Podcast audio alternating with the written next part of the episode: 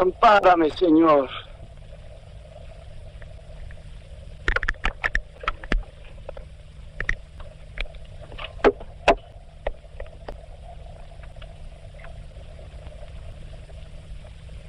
Te prometí que volvería. Y esta vez es la última. Va de retro, Satán. Ni vade, ni retro, ni nada.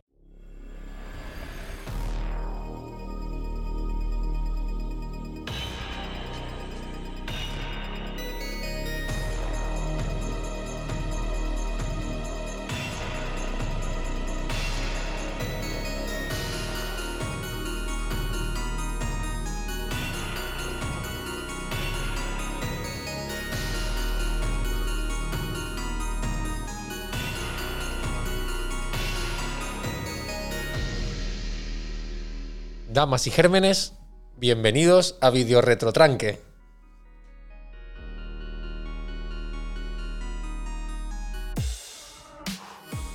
El podcast de cine de terror, de cine bizarro, de serie Z, de hoy de remakes y de grandes, grandes tranques que han llegado a culto, vamos.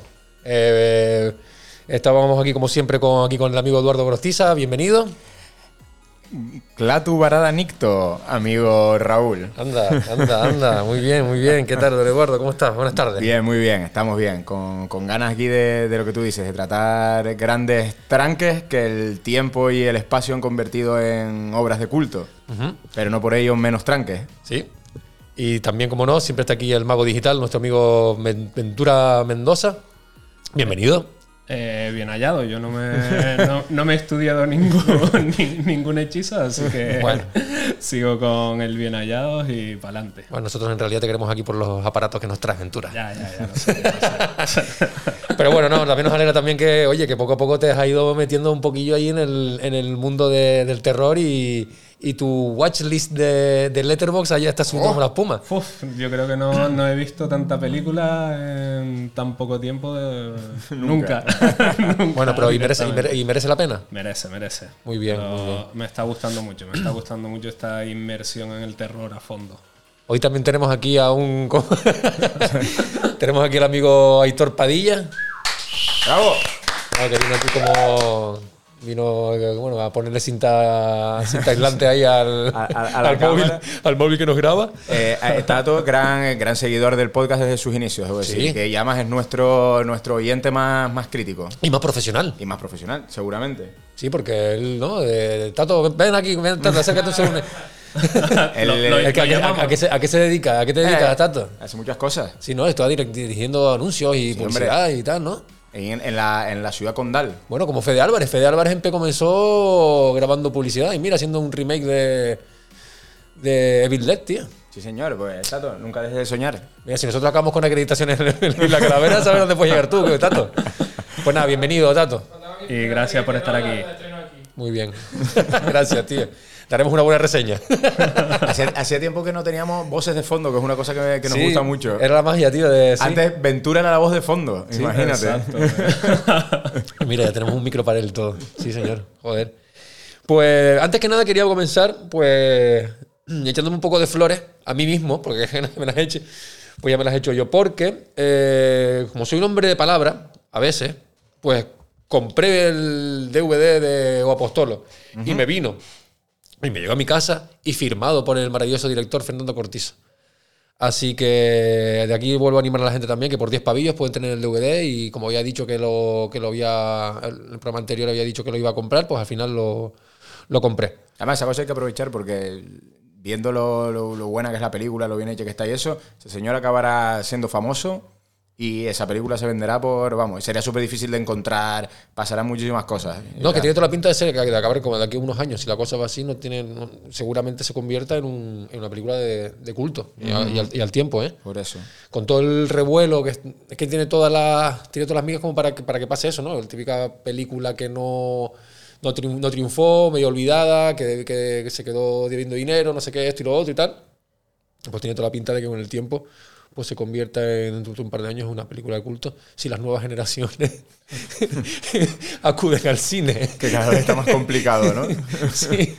Y, damos, y damos fe de que, de que se lo firmó, porque lo primero que hizo fue mandar las fotitos al grupo de WhatsApp de Video Retrotranque. Vamos. Pues chicos, hoy como volvemos otra vez para no llegar a las tres horas, hoy volvemos a un formato, al formato clásico, Clásico. pero a la inversa. Porque hoy vamos a traer el retrotranque al principio y luego la película, digamos que gancho, pero esta vez va a ser como un poco al revés. Entonces, nada, comenzamos. Innovando. Sí. Anoche de Lobos. My name is Sam Raimi.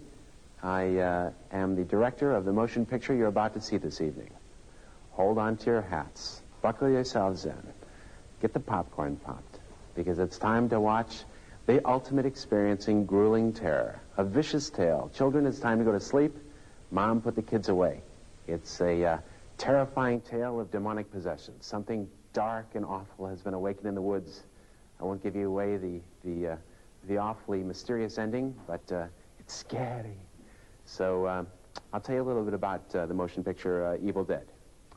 It was made in uh, Tennessee in the United States and Detroit, the United States, in uh, 1979, 1980, 1981, with uh, my partners Robert Tappert, the producer, and Bruce Campbell, the director. It uh, got its first chance to show at any festival at the Sitges, Spain Film Festival in 1982. And uh, we were greeted very warmly with a uh, wonderful population of filmgoers and critics. And we took that warm accept- acceptance back to the United States and were able to get uh, our first American distribution based on the positive reviews of the festival. Well, um, I hope you enjoy the film and uh, watch out.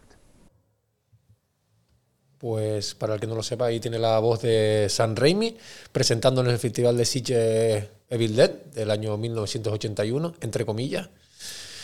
Y más o menos pues presentaba la película en el programa de Noche de Lobos en el 92, diciendo que, que nada, pues que, que la disfrutaran, que presentando un poco pues la- esa maldición que traía con su película y, ese libro, ¿no?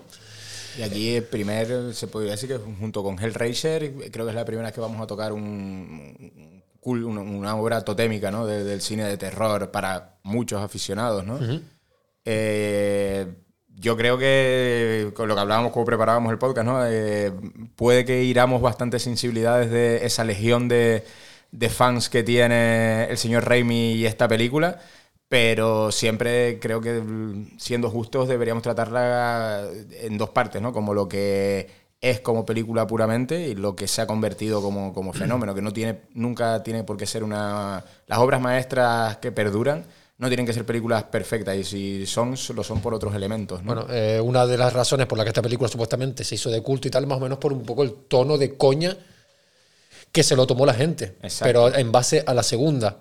Entonces, claro, eh, también es verdad que tuvo un poco de suerte, porque yo creo que esta película, si no hubiese sido por la suerte que tuvo, pues no se hubiese convertido en una película tan de culto como, como, como, como otras. Porque si es verdad que la película tuvo la suerte de cruzarse en Cannes con Stephen King, que fue el que, la, el que le, le escribió una- unas páginas en la revista Fangoria, si no me equivoco, tras verla en, en Cannes en el 82. Y fue cuando a partir de ahí, a raíz de ahí, la crítica fue cuando empezó a comerle el culo a San Remi, porque en un principio las críticas, cuando ellos habían estrenado la película en el año 81 con The Book of the Dead, pues las críticas no iban a nada a su favor. Era una película amateur, totalmente amateur. Es que es una película totalmente. Es una amateur. película amateur. O sea, para empezar, decir que, bueno, que Raimi eh, es un realizador de americano del año, eh, nacido en el año 59 en Michigan, en una familia judía educado bajo, bajo los preceptos del judaísmo ortodoxo, ya que su padre era emigrante eh, ruso y su madre húngara. Empieza a los 13 años a dirigir, a dirigir cine y quitando una treintena de cortometrajes de, de- de escuela que había hecho con sus amigos y tal, su ópera prima es el cortometraje Within, Within in the Woods, del que después saldría la película Evil Dead. Y es una película rodada por un director de 20 años, con lo cual, eh, con todo lo bueno y todo lo malo, sobre todo, que, que eso conlleva. Entonces, al final, no deja de ser eso. Tienes la suerte de, en el momento de que estás en, en el lugar adecuado, en el momento adecuado, ¿no? Entonces, creo yo también que a lo mejor me adelanto un poco, pero porque yo tampoco sé la, la, y con el dinero adecuado, porque está claro que esta gente, esta gente no era gente, mm, no era gente, digamos que era gente era de media de, clase media alta también digamos que todo San Raimi y todos sus amiguitos del estado de Michigan del norte de Michigan y tal mm el famoso triunvirato de Royal Oak, pues creo que, excepto, creo que, excepto Bruce Campbell, que a lo mejor se lo tuvo que correr un poquito más, porque parece que estuvo trabajando como de taxista y tal. Mm. Eh, pues esta gente pues era eso como de, clase media alta, ¿sabes? Porque en esa época también... Bueno, su padre San Raimi, al parecer, en Estados Unidos pueden tener perras, seguramente. no, al parecer San Raimi era el que tenía la cámara Super 8. Sí. Todos, creo que estaban todos con, con las cámaras de 8 milímetros y tal. Porque parece como que había un pequeño caldo de cultivo ahí en, la ciudad donde todos los niños como que estaban flipando con el rollo del cine y tal. Pues al parecer el que marcaba la, el que desentonaba un poco era San Remi, pero porque era el que tenía... Tendría la de 16 y lo No, tenía la Super 8. Super 8. Sí. Entonces, como claro, pues entonces ahí, pues con su. Porque Bruce Campbell y Mike Dietz también, como que eran, jugaban un poco a. a, a jugaban con la con las cámaras de vídeo hacerlas esas opciones, ¿no? De, de paras de, cortas y vuelves. Sí, editaban. Ah, editaba un poco, editaban sí. y hacían como, sí, como, como que desaparecían, eh, entraban por una puerta y salían por la otra, como el rollo de los dibujos animados, y hacían esas tonterías y tal. Entonces, claro, ahí fue cuando San Raimi, pues como que se entonó un poco porque era el propietario de la cámara, de una cámara Super 8. Eh, exacto, es lo que te digo, que siendo, siendo judíos y en Estados Unidos y tal, pues probablemente. Claro, San Raimi se puede decir que es Ventura trae, siempre los cacharros. Que es el que tiene, el, que tiene el, material. Exacto. Tú y yo somos Bruce Campbell, entonces los Bruce Campbell de, aquí, ¿no? Pues, ¿con qué va? Pues eso, pues, pues nada, pues eso, con, el, eh, bueno, pues el corto de Wish in the Woods, que al parecer como que eh, los estrenaron en, en el cine con eh, lo, con, antes de. ¿Cómo se llama la película esta, muchacho? Con, ah, The Rocky Horror Picture Show. Al parecer, en el estreno, pues pusieron como. Antes de la película pusieron el corto Within the Woods. Y al parecer que. Como que a la gente le gustó, todo, niñatos, instituto y tal, no sé qué, como que a la gente le gustó mucho. Y ahí fue cuando ellos decidieron. es muy importante, ¿no? Eh, eh, tanto Within the Woods como posteriormente Bill Dead eh, y es de donde sale el éxito, es muy importante la época en la que surge, ¿no? es una película, lo que tú dices, del año 81, 82, vamos a decir.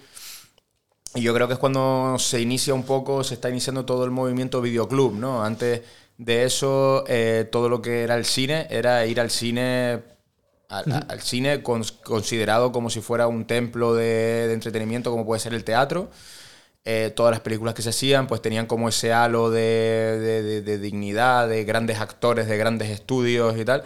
Y aquí se empieza un poco con el formato videoclub, y hablo de formato videoclub tanto en la proyección como en la realización, de intentas acercar un cine a todos, que todos somos capaces de hacer, un tipo, hacer cine, ¿no? Con muy pocos medios, que es donde empieza el tema de el abaratamiento de los medios, pues en este caso eh, el 16 milímetros, que en el que se en que se rueda Evil Dead, aunque después hablemos de él, era, digamos, la versión barata del 35 milímetros de cine. Pues era como una, una, alternativa doméstica con muchísimas más limitaciones en cuanto a calidad, en cuanto a, muchísimas cosas. Entonces, claro, a él le toca, le, le, da, tiene tan buena suerte, aparte de lo de Cannes, de que sea patrocinado, es que llega un momento en el que eh, la forma de consumir cine y de, crear cine está cambiando radicalmente y es esta generación videoclub, ¿no? Carpenter estaba, yo creo que en el 81 Carpenter graba la cosa, rueda la cosa también. Entonces está como habiendo un movimiento en el terror muy fuerte de cosas con bajo presupuesto, tal. Entonces, claro, al final es eso, es que te, te cuadró todo, porque es lo que yo te decía antes. Eh, ahora porque la vemos con nostalgia, porque se ha convertido en una obra de culto, pero para mí no es una película mejor que cualquier retrotranque que tú hayas nombrado en la página de Instagram. porque la vemos con cariño, porque sí es verdad que tiene algunas cosas que son muy innovadoras, que sobre todo se ve un lenguaje de un director que apuntaba maneras y tal apuntaba maneras que después se, ha convertido en un director de bastante éxito y tal, y le veías cosas, pero la película, la película como película es mala. Es una película mala. Sí, sí. Lo que pasa es que le tocó vivir, que tuvo mucha suerte en muchas cosas. Claro, no, y también que estás hablando de los formatos, también ellos también eh, tenían la facilidad de pasar de 16 milímetros a 35, 35 a 32. 35. 35. 35. Pues claro, por ejemplo, ellos cuando grabaron Within the Woods la grabaron en, en 8 milímetros, pero no, eso no la podían pasar a, ni a 16 ni a 32. Mm. Supuestamente había un tío, no sé dónde, que decía que era capaz de transformar la, la película de 8 milímetros a 16 o a 32. ¿Qué pasa?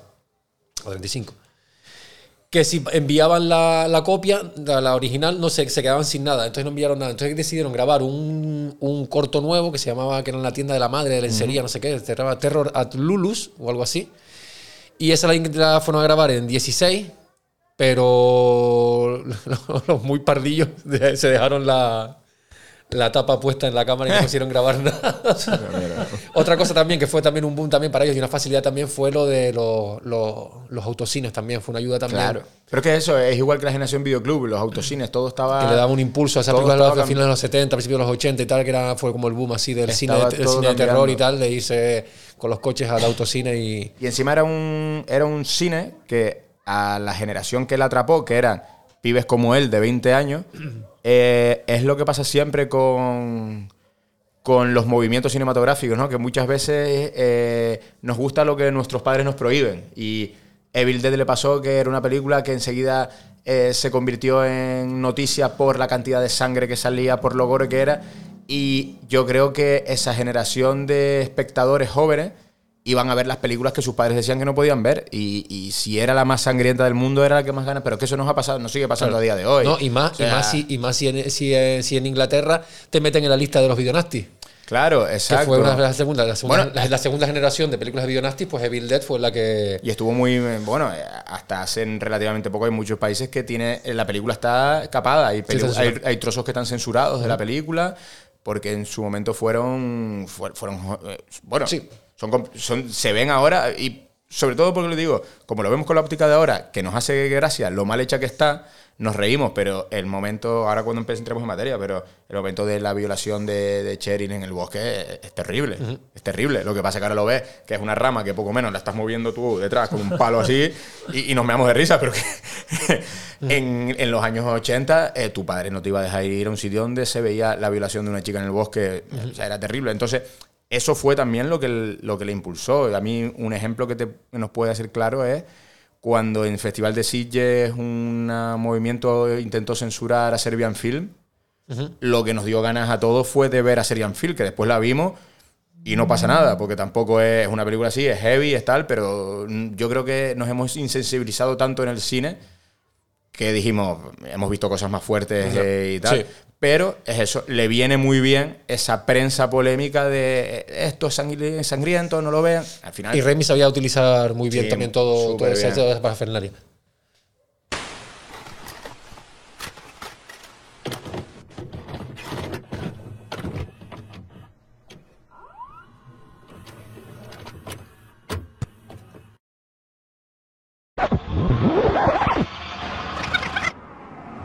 Fernaria. imagino que será una casa muy vieja. Entonces, ¿ninguno de nosotros ha visto la casa? Eh, Scotty, ¿has encontrado algo? Se titula Mortorum de Monto, el libro de los muertos. Es un tratado sobre los demonios. Lo que quiero es irme de aquí inmediatamente. Recitando los conjuros recogidos en este libro, los demonios tomarían posesión de los vivos.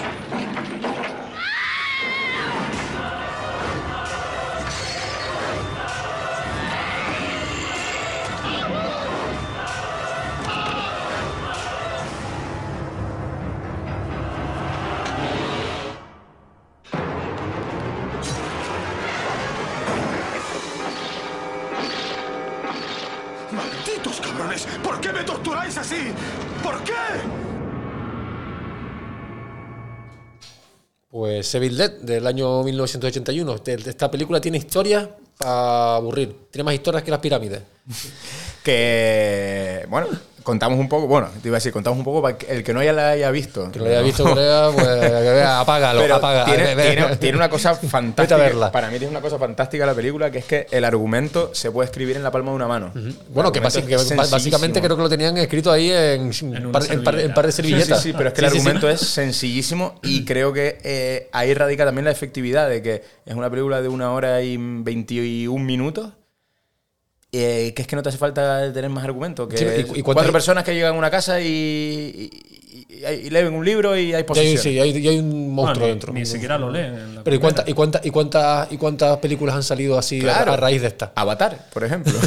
no, te iba, ah, de argumentos sencillos iba a decir. no, Avatar. No, el argumento, el argumento de cuatro jóvenes Claro. se van a, ¿sabes? Claro, claro. O se acuden a tal sitio y tal. Pero es el, es el- además es eso, es la, la- la idea primigenia, porque ya después podemos ver pelis como Cabin in the Woods, que pasa lo mismo, pero bueno, con todo el disparate de que el infierno ese que se hacen apoyo. Pero esto es, la, la- la- es que no hay más, es cuatro personas que llegan a una cabaña y además hay una cosa muy, para mí, original en cuanto a las películas de posesiones, que no es que hay una poseída, sino que son unos espíritus que van a poseer a todo Cristo. Claro. Y eso O sea, es divertidísimo. Gente, ¿sabes? organi- gente organizada. ¿eh? Gente organizada. A todos, lo- lo- lo- los poseemos a todos, Claro. ¿sabes? Y, y es muy web porque además, yo de las. Ahora revisa- re- revisionándola, de las cosas que me di cuenta es que.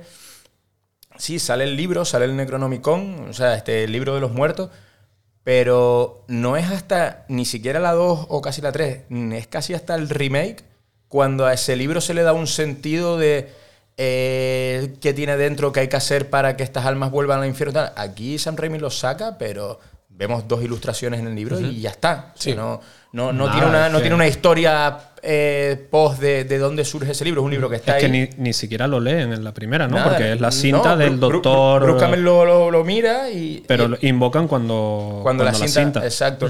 Y a mí eso es una cosa que me gustaban del cine de los 80 y de los 90 y, y creo que ha cambiado mucho en la actualidad, que es que ahora eh, a las películas les, les pedimos demasiadas explicaciones. Sí. No, es que no explican nada, tal. O sea, a mí, Sí. o sea, tan, es como Evil, o sea, tan como el Bill Dead, que era un, un libro y hay posiciones y no te no nos preguntábamos nada y nos la comíamos con papas, igual que eh, un señor chino compra un Mogwai, le da al hijo tres, tres reglas Tres básicas. reglas, se lo salta Y tú y- no te preguntas de dónde sale ese bicho, por qué, por qué no. Y ahora le damos como mucha. Ahora hay una película de zombies y me tienes que explicar de dónde viene el virus, de dónde. Y tiene que haber como todo el rato un background. Y a mí lo que me gusta de, de, de Evil Dead es que.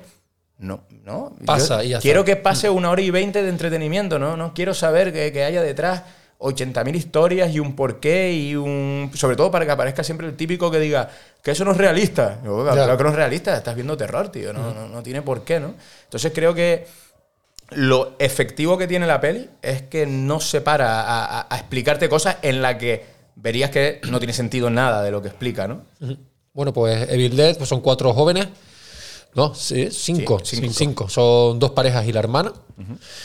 De, que se, bueno, bueno, van a pasar como el fin de semana, que también mucha gente dice que, que, que no explican el que a, a- a colación con la, con la con el remake, que como que cogía más sentido con, con- pero por la necesidad de explicar Claro, las pero cosas. sí, pero que eso son, son- bueno, ¿quién no se ha ido un fin de semana con los colegas a tal sitio sin ningún tipo de.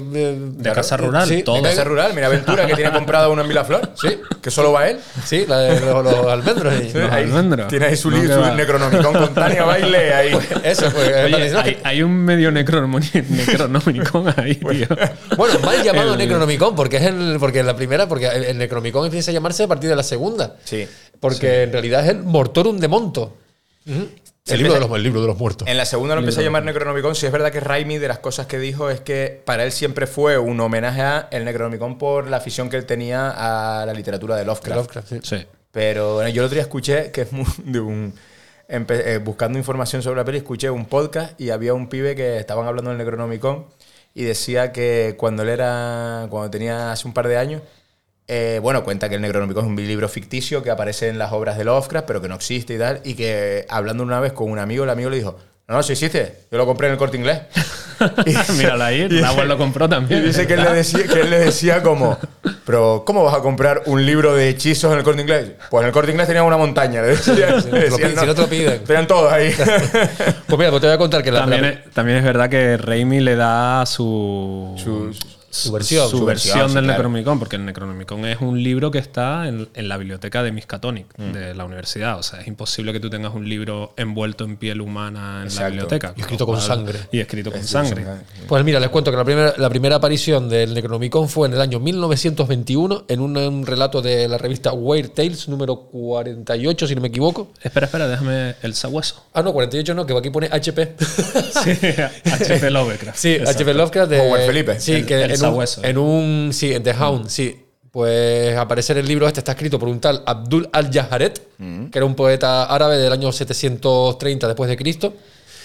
Y pues era eso, pues, pues el libro de los, de, los, de los muertos y espíritus y para resucitar. es que aquí, aquí donde tienes Atura, cuando hagamos un especial Lovecraft te vas a cagar. Porque, me pongo yo los mandos, no, no, porque él ahí está callado, pero de Lovecraft sabe, ¿Sí? pero la, Biblia en pasta. ¿eh? fantástico. Pues sí, sí, sí, sí, genial. Así que, pues nada, pues estos muchachos pues van a pasarlo, a pasarlo bien. Y de repente, pues se ve que la hermana está, bueno, una de las, de las, de las chicas que... Cheryl. Sí, se ve que está dibujando, está pintando ahí el, el, ¿cómo se llama? El, el, un reloj que hay en la pared y mm. tal. Y, y, empieza a notar algo, ¿no? Una presencia y tal empieza a rayar. sí, entonces, sí, empieza como media poseída ahí a dibujar ahí una mierda en una, libreta. Pinta una especie de libro y es casi como la mierda que tienes aquí tú. Sí, sí, sí, sí, o peor. Y claro, y ahí tú deduces que, que está dibujando el, el, libro de los muertos. Y a mm. raíz de ahí, pues empieza a poseer a, a uno a uno, one by one, empiezan a poseer a los, a los, a los muchachos y. Sí, se convierte en un solo puede quedar uno. Sí. O sea, porque es así. Sí, sí se, se convierte en eso. Ahí hay, escenas muy, muy guay, porque al final es muy divertida y hay cosas muy, muy, muy guay. Y se convierte en eso, en un solo puede quedar uno. Y la película es un solo puede quedar uno, es que no, no necesita más explicaciones de nada. De hecho, eh, creo que la peli eh, llega a un momento que una vez a los 25 minutos de película, cuando queda prácticamente una hora o 57 minutos, los 57 minutos que quedan es puro eh, sangre, vísceras y matar y matar y no, pasa nada. Te cuentan la película, el argumento te lo cuentan en 20 minutos y está resuelto en 20 minutos. Y de resto es pura casquería. Es que creo que, eso es funcionar como un cañón, ¿no? De ir, tener muy claro dónde va. en realidad también, bueno, la historia que está detrás del, rodaje de la película es, pero una, una puta pasada porque los tíos se fueron ahí a, Tennessee, bajaron de, Michigan, bajaron a Tennessee, tuvieron un montón de, pasaron un montón de putadas para encontrar la cabaña, como que al principio le iban a dar una, luego al final le dieron otra, se quedaban sin pasta. Eh, que básicamente la película es más una heroicidad por las maneras en que lo, lo, la hicieron y la terminaron de hacer que la película en sí. O sea, que cuando, claro, cuando yo te empiezas a leer el, el, el, libro y tal, que, bueno, que, bueno o, o documentales o lo que sea, le coges más más, cariño, a, la, película por, cómo, se hizo, de, de, en realidad cómo, es. Pero es que eh, las óperas primas de, jóvenes estudiantes así, o cuando ves la peli, ves el making of y está Tato aquí presente, que, que él y yo hemos, hemos grabado muchas cosas y tal le coges cariño porque Sam Raimi tenía 20 años. O sea, nosotros cuando yo, nosotros cuando hicimos un, corto, eh, hicimos un cortometraje de terror, de, zombies, entre comillas, y bueno, entre comillas no, una película, un corto de zombies y tal, de bajo presupuesto, que no tiene nada que ver con Evil Dead, evidentemente, pero ves cosas y ves los making of y dices, tío, eso es lo que pasa cuando estás aprendiendo a hacer cine. O sea, la película Evil Dead está muy mal iluminada, por ejemplo. Pero no es que esté mal iluminada, es que está iluminada por unos pibos que tienen 20 años. No, claro, y está, en medio, del bosque también, está en medio del bosque. Ahí no está Lubeski para iluminar esa película. Entonces, eh, pues sí, pues la película, como se dice, con 20 años tú no fotografías una película, la alumbras. La alumbras porque tienes dos focos y miras por cámara y tú dices, madre mía, es que he hecho el, planazo de la vida. Y, y entonces al final es un cine que le tienes que coger mucho cariño porque eso, porque es que hacer cosas, hacer cine es muy complicado, lo que hablamos. Un poco búscate la vida en aquella claro, y, engatusas a uno y al otro y después te, ah, claro, a te dicen que es que, no, que no hacía frío y comimos mal, claro, pero tú como Raimi, como director, cuando tienes 20 años y quieres hacer tu peli, tú engañas a todo el mundo y eso se hace engañando. Nosotros, yo cuando hemos hecho, éramos pibes y hacíamos cortos, tú engañabas a la madre de mi, de mi, novia para que nos hiciera un caldero de costillas con papas y así comía la gente. y tal, y, y estaban horas y mientras nosotros hacíamos el capullo.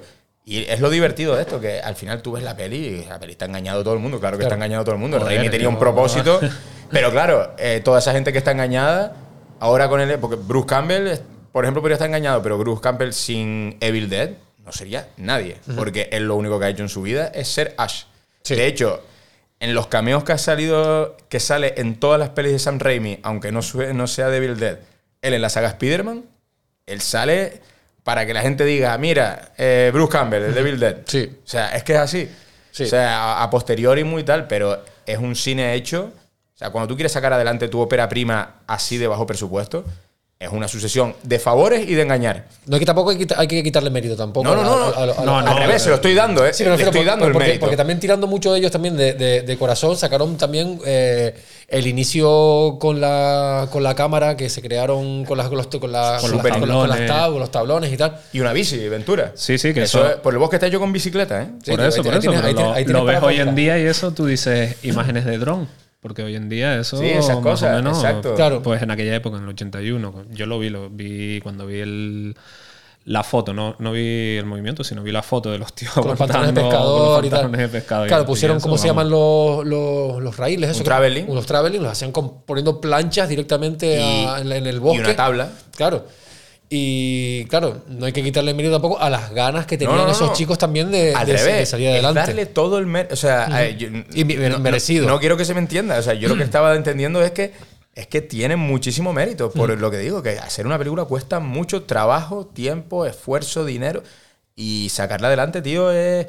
Y sobre todo muchas veces estas cosas que, como tú dices, el plano ese que es de los más reconocibles de Evil Dead, que es el plano de Sí, esta, cámara subjetiva de la cámara rápida que parece que es la- esa presencia demoníaca, que a día de hoy es historia del cine, eso está eh, sacado de un buscarnos la vida. O de, de ti- ser o de- originales. o de tiburón. Y el no tener, pero el no tener dinero, cuando uno hace cine eh, y se ven muchísimas películas que han pasado en la historia, muchísimas veces los planos icónicos surgen de un ser originales porque no tenemos dinero para sacar esto Claro. adelante.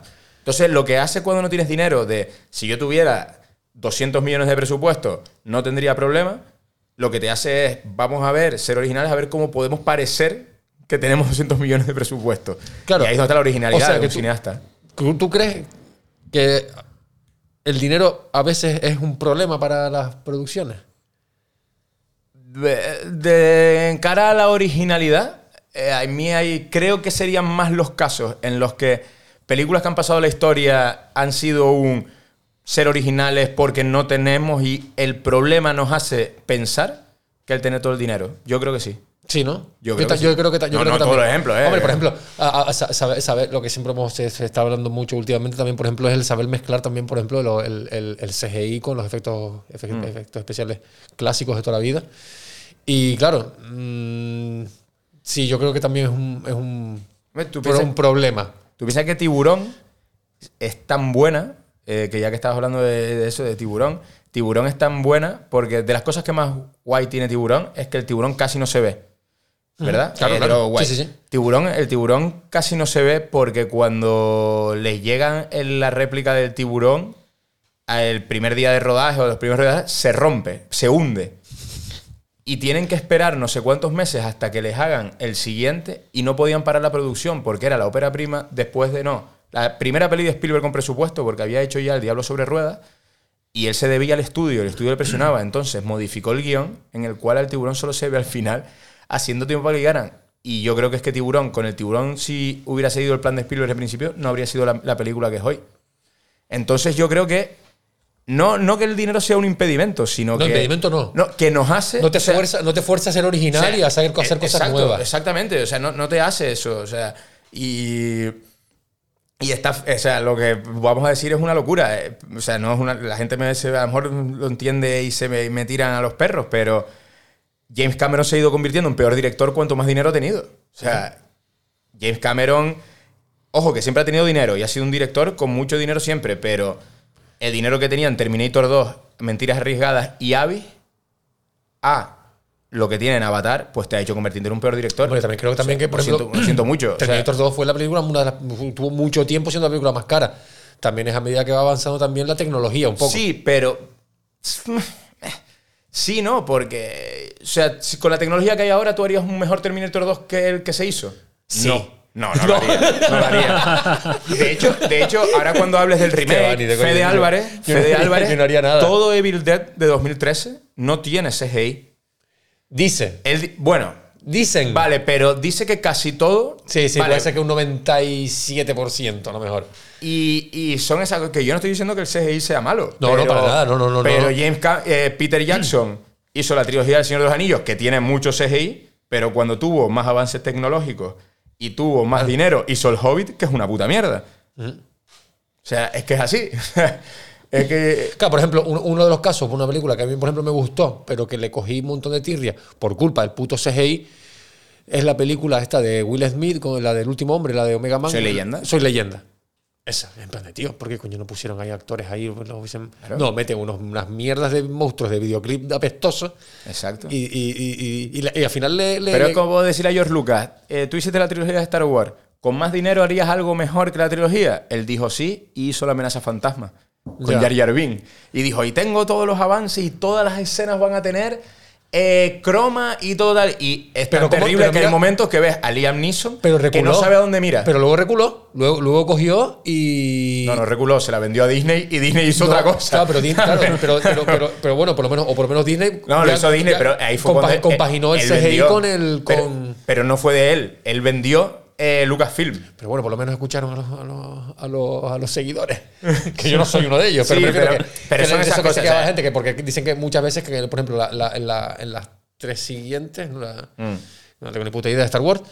Pues como que mucha gente se quejó de, de eso, del, del CGI y tal, Sí, no sé sí, qué, porque, ¿por qué habían puesto todo hecho por ordenador y no haber puesto más, más, Cuando, más la, goma? cuando la, la esencia de Star Wars es que era muy real, tío. Y luego Disney al parecer, pues que como que reguló un poquillo y O sea, pusieron, yo- yo se de- lo hicieron como más... El, el más claro ejemplo que volvemos a, a Spielberg, aparte de Tiburón, es el saber usar bien el CGI y el dinero que te dan es para mí y siempre será Parque Jurásico. Parque Jurásico es una película del año 93 y tú la sigues viendo ahora y te comes todos los efectos. Y ya había efectos Sí. por ordenadores. Sí, sí, sí, sí. Con los ordenadores del año 93. Sí. Y tú la ves y a mí no me canta más que soy leyenda. ¿eh? No, no, no, claro que De no. hecho, al revés. Claro que Está- no. pare- vamos, Claro que yo no. veo a los dinosaurios y los dinosaurios están ahí. Pero completamente, hasta corriendo y todo. Y entonces eso, lo que hay que tener es saber usar las cosas con cabeza. Les voy a comentar un- un- una cosa que seguramente todo el mundo conozca ya, que a mí me parece una, una anécdota muy divertida. Y es como, por ejemplo, hablando de tiburón, eh, la película de las colinas tienen, tienen ojos, tienen ojos, pues eh, apareció un, un póster de. ¿Saben la historia esa de los pósters? Sí, ¿no? Yo sí. Eso todo el mundo lo sabe. Pero cuéntala, cuéntala, Sí, lo voy a contar para, no la para- sabe. de- Yo no la sé, o y sea, para que no la sepa. Tato no la sabe. Y Tato ¿No la tampoco la sabe. Pues mira, pues resulta que en la película Las colinas tienen ojos, de Wes Craven, pues apareció un póster de la película Tiburón roto en la- una de las paredes y tal. Pues eh, San Raimi, que era muy fan de. Era muy fan de. de gracias, Tato. Era muy fan de, de Tiburón. Eh, entendió ese guiño como que las colinas tienen ojos. Estaba diciendo a Wes Craven, estaba diciendo a Spielberg: Spielberg, esta película sí es la que da miedo. Y le hizo una réplica. Esto fue como una pequeña batalla de gallos. Y entonces llegó San Raimi y cuando bajan al sótano puso un póster de, la- de las colinas tienen ojos roto. O sea, pegó a la pared roto. ¿Qué pasa? Que luego eh, Wes Craven dijo, ah, sí, vas de listo, San Raimi. Pues en el mes, en la película Elm Street, la película que están viendo, que está viendo en la, en la tele, para quedarse, que se queda dormida, es Evil Dead. Como diciendo, tu terror es una puta mierda, te vas a quedar dormido. Aún así, luego en Evil Dead 2, eh, San Raimi pone un guante de Freddy. En plan de como en plan de pillé el, pillé el rollo, tal. Aún así, luego, eh, Wes Craven en Scream, cuando eligen la película para la película para ver, cuando eh, casi al final, eh, les dan a elegir entre ver la película Evil Dead o Halloween. ¿Y sabes qué película eligen? Halloween. Como en plan de, tu Evil Dead es una puta mierda. pues sí, esa es la, la réplica de la batalla de gallos entre Wes Craven y, y el Hombre, y San Raimi. debo decir que le doy la razón a Wes Craven que las colinas tienen ojos da más miedo que Bill. Eh, yo no estoy de acuerdo. O el remake de las colinas de no, sino miedo que Yo no, yo no estoy de acuerdo. A mí me gusta mucho, por ejemplo, me- que lo vi el- hace poco y lo, estábamos, lo estaban viendo ustedes antes, es el making of de, de Evil Dead. Esos, esos cortes de... A mí me parece un rollo súper perturbador. Sí, esos eh, cortes. O sea, te da miedo, te da miedo miedo. el making of. Que, Sí, que la es que- película en sí. Es que me parece como muy sórdido todo, como muy. No sé. Me, me da, me, me- me- me da una sensación muy. yo, te, yo te traía. Aparte, Yo te cuanto menos milímetros tenga la cinta, más miedo me da. que a ti te dan miedo las películas antiguas, loco. Sí, tío. No me da miedo, sino tiene ese aura, ese aura caspa, tío, no sé, que le da un toque como. Bueno, no a mí, yo creo que a mucha gente, porque muchas películas se ve. No, a ti que lo dijiste en. en, En Sin- en Sinister. Hablando, no, hablando de Black Phone. Tenemos Sí, que que- descubrir bueno, que qué le da miedo a Edu, tío. Sí, tío, tengo como que era. La vida, a mí la vida, la vida me da miedo. A mí la vida me da miedo. El despertador. Sí, sí, sí. Los lunes. Yo cuando me despierto por las mañanas me despierto muy feliz y mamá me dice, ¿por qué te despiertas? Y digo, porque podría no despertarme. que yo te traía, pues fíjate, que estabas hablando de, de que Evil Dead se, se veía en, en Scream y en eso. Eh, te traía, como fan que eres tú, de descubrir qué películas se ven en películas. Eh, Evil Dead es la película que están viendo en Donnie Darko. Ah, ¿verdad? Sí, ¿verdad? En el cine. Sí. Con el. Y, y dije, digo, coño, porque digo, me acordé y digo, coño, y digo, tengo que decírselo, digo, que estas cosas, digo, a Raúl, digo, pues no, en Evil Dead, evidentemente no ven ninguna película, pero Evil Dead es la película que, están viendo en, el- Donnie sí, Darko. Sí, sí, es verdad, cierto, cierto. No me fijé por cuando la vi, porque realmente Donnie Darko es una película que nunca la vi y me ¿Nunca quedé. entendiste? Nosotros- yo tampoco, no, No. te preocupes. Ah, bueno, bueno, o sea, que son No esas películas. Son esas películas que no se entienden, ¿no? Que a la gente le gusta como, como, el, como lo del faro. Que, estamos- que- que estamos viendo. No sé, pero es hermoso. Sí, son como esas películas que, que Lynch, eh, lo siento para la gente que le gusta Lynch, nadie me lo toma mal, como Lynch que dice que las películas tampoco hace falta entenderlas. Ah, vale. Gracias, Sí, entonces, gracias, Lynch. Así justificamos, justificamos muchas cosas. ¿no? Vale. O sea que eh, Donnie Darko le pasa, le pasa lo mismo. Pero bueno, volvamos a, a Evil Dead. Volvamos a Evil Dead. Evil y Dead. pues, ¿para dónde vamos con Evil Dead ahora? Porque yo ya, pf, no sé, ¿qué tengo yo por aquí? Ya casi el final de Plastelina, porque. Sí, bueno, a mí me lo- encanta, eh, bueno, de los momentos de, de- de la sangre hecha con, con jarabe de maíz y todas esas Sí. cosas y tal. Pero a mí, por ejemplo, de los movimientos que sí digo, ah, es que repelús me da, es el lápiz en el tobillo. Sí, a todo el mundo Ah, parece, oh, sí, oh, parece, sí, sí. oh, a mí eso Es sí me dio como repeluco. cosas como, que ah, duelen. ah, qué qué Sí. cabrón, con, con un lápiz afilado, loco. Bueno, ahí. que se- que, que duelen se- o, o lo- los dedos en Ah, los bueno, ojos. los dedos en los ojos al final al amigo. vamos. El cementerio de animales también, ¿no? Le clavan también ahí los tobillos. También se ve que como que los tobillos y los, los pieses, pues como que son para la, para la gente como que le hacen, le da mucha, mu- mucha tirria. Como te comentaba también antes, tío, eh, no hay que olvidar que, por ejemplo, Evil Dead eh, no deja de ser también una pequeña, vamos a decir homenaje, por no decir copia, de esos grandes éxitos de, de- de lo- del terror de antes de los 80. Eh, Es más, Ángel Sala, el director del, del, del Festival de Sitges, comentaba que era como un exorcista meets de Night of the Living Dead. Mm, sí, pues Entonces, claro, si tú te pones a pensar un poco en las películas así de anteriores a, a Evil Dead, pues un poco mama de, de todo eso. Pero porque al final volvemos a, a- a caer en lo mismo, ¿no? Que es una ópera prima. Y las óperas primas, cuando un- alguien se quiere hacer director de cine, es porque es muy friki del cine. Y tú en tu primera peli quieres poner todo lo que te mola. Claro. Entonces al final metes todo lo que te mola y es un pastiche de todo lo que te gusta. Sí, pero yo por, por lo que tengo entendido, Sam Raimi tampoco no, no era muy fan del terror. Él simplemente, se, ellos se metieron en el mundo del terror porque vieron que llenaban las salas de los, de los cines y de, los, y de los autocines y era lo que supuestamente les iban a dar dinero porque ellos en realidad eran fans de, de los tres chiflados.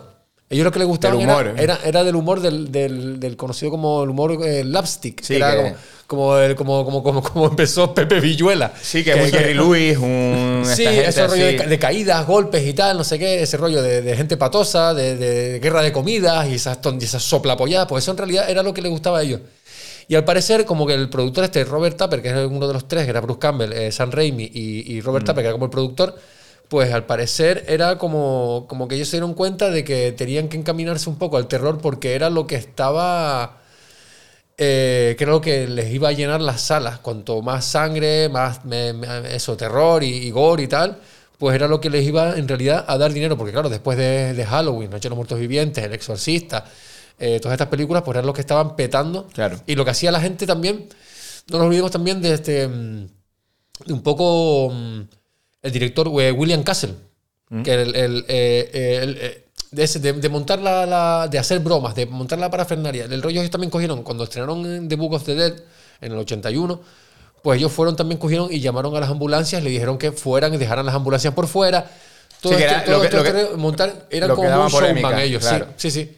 Para, para eso, para, porque ellos lo que querían en realidad, ellos iban al, al negocio, iban a dar dinero. Porque en realidad se puede ver en la trayectoria de, de Raimi que el terror, ter- lo que es el terror, terror, como a nosotros nos hubiese gustado, nunca fue. No, nunca, lo, se- nunca lo- no, no- no lo volvió a tocar. eh, Y al final. como gran maestro del terror que debería de ser, no lo es. No, de hecho, él vuelve a. Cuando vuelve a la, a la saga Evil Dead, que es con terroríficamente muertos, ya directamente lo lleva al punto del humor. Porque hay que decir que, que la gente, cuando hablamos de Evil Dead de la primera, eh, es lo que decíamos. La película se convirtió en una película que mezclaba el terror con la comedia.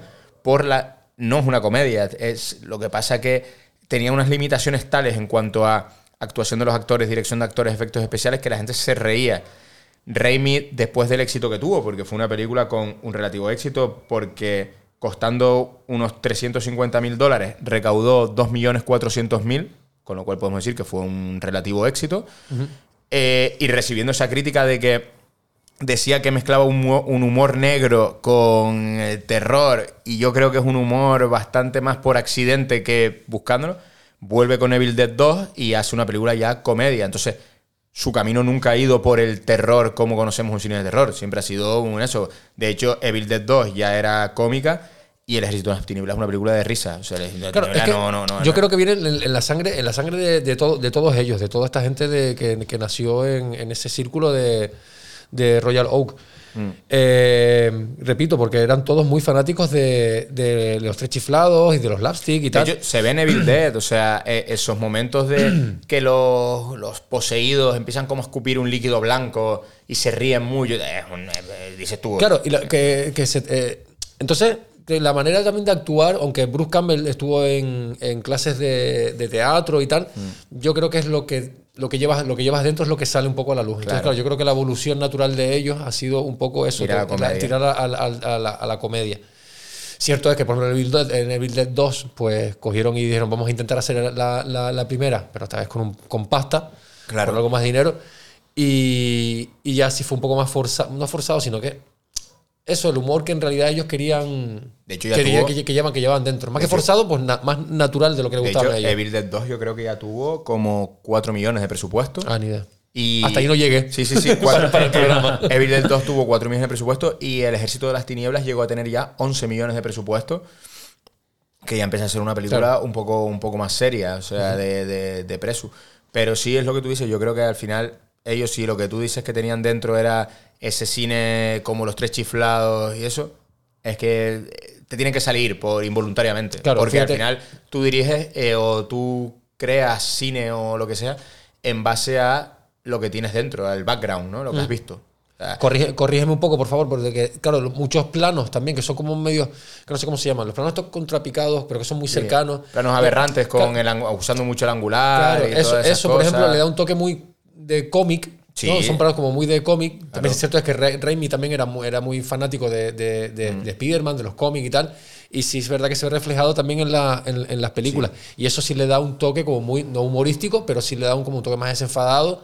De Y hecho- como muy, muy- eso como que caricaturiza un poco lo que Eh, es los personajes. exactamente, lo caricaturiza. De hecho, lo que tú dices de que Raimi era un aficionado al cómic, es tan aficionado al cómic que después a él se le, se le contrata y él acepta dirigir la primera película del universo Spider-Man.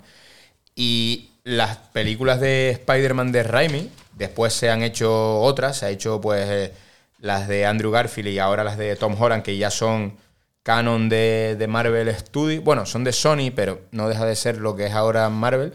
Pero las de Sam Raimi, para mí, estéticamente, son las que más parecen un cómic. En cuanto a fotografía, montaje de trabajar mucho la pantalla partida como si fueran viñetas y paso de una viñeta a otra. Y es donde realmente se le ve a él que era un aficionado al cómic. Y yo, eh, tanto Spider-Man 1, sobre todo la 2, que me parece que es su, su mejor película del universo Spider-Man, aparte de que creo que es una de las mejores películas de cómics que se han hecho a día de hoy, es muy, bebe mucho de eso, de, de esos planos, esa composición, esa fotografía, y ahí pero es eso, es volver a ver donde se ve lo- lo- los gustos de, de- del director. Al final, tú cuando ves la, la primera película de que hace Tarantino, que es Reservoir Dogs, te queda claro que es un tipo que lo que le gusta es el cine de la mafia, el cine de pandilleros y, y- y demás, ¿no? Y bueno, y al final se le ha acabado viendo que él siempre acaba de... Ya después le ves que también tiene mucho gusto por el western y eso. Entonces al final uno siempre eso, dirige en base a lo que le gusta.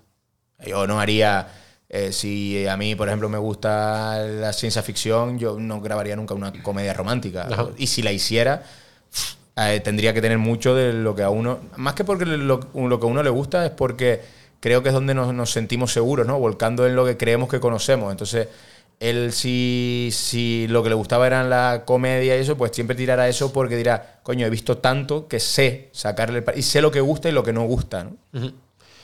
Pues ahora, para ir terminando ya con, con Evil Dead 81, 81 entre comillas, repito, porque la película... Hay una curiosidad muy guay que el coche que, que- con el que llegan ellos a la casa es el coche de Sam Raimi. Sí. Y no es que salgan las tres películas, salen las cuatro porque ahora cuando hablemos del remake, sale al principio. sa- sale también, eh, bueno, a- al parecer es el, el coche de- del tío Ben, de En Spider-Man, exacto. Sale también en la última esta del Doctor Extraño este también.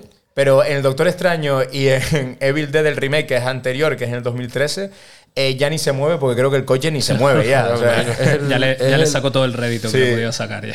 El Oldsmobile Delta 138 o algo así. Pues bueno, bueno, pues, ¿sabes quién tiene un Oldsmobile? Lo que pasa que no sé qué, qué- qué modelo exactamente. ¿Quién? Mon, Mon, el de los Hot Vulcan, ¿Sí? tiene un Oldsmobile. ¿eh? Sí, sí. le pega, le sí, sí. pega por. Él tiene un móvil. No sé, lo que pasa es que no sé, no sé qué. No sé qué tiene. No sé si. No sé qué, será- qué modelo es exactamente. Será un clásico del rockabilly o de Sí, tiene- americano sí. típico. y- Después otra, después está en los créditos, en los créditos de, en los créditos de Posición Infernal, que llevamos todo el rato llamando la Bill Dead, en España se llama Posición Infernal. eh, pues había un tal Gary Holt como asistente de no sé qué. Pues el tío era como. era que es calidad, porque el tío era como.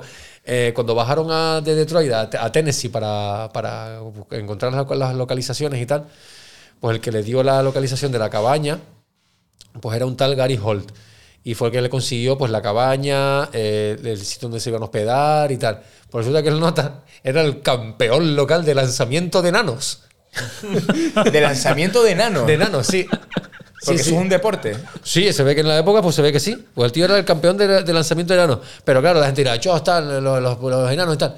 El rollo, pero no. Eh, no, no, vamos- los coges de la pierna y los lanzas para allá. Claro, no coger un enano y tal. No, él hacía equipo con, con el enano.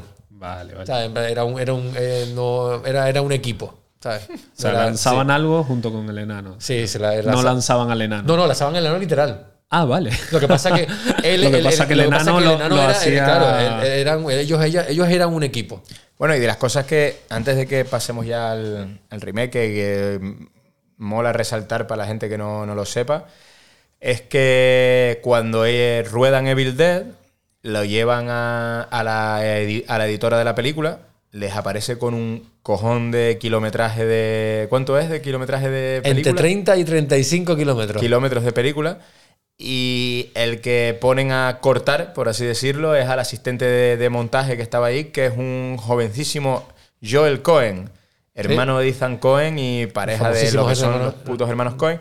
De ahí desarrolla una gran amistad con Sam Raimi, tan gran amistad que una de las primeras, de las primeras películas, creo que es la segunda película después de...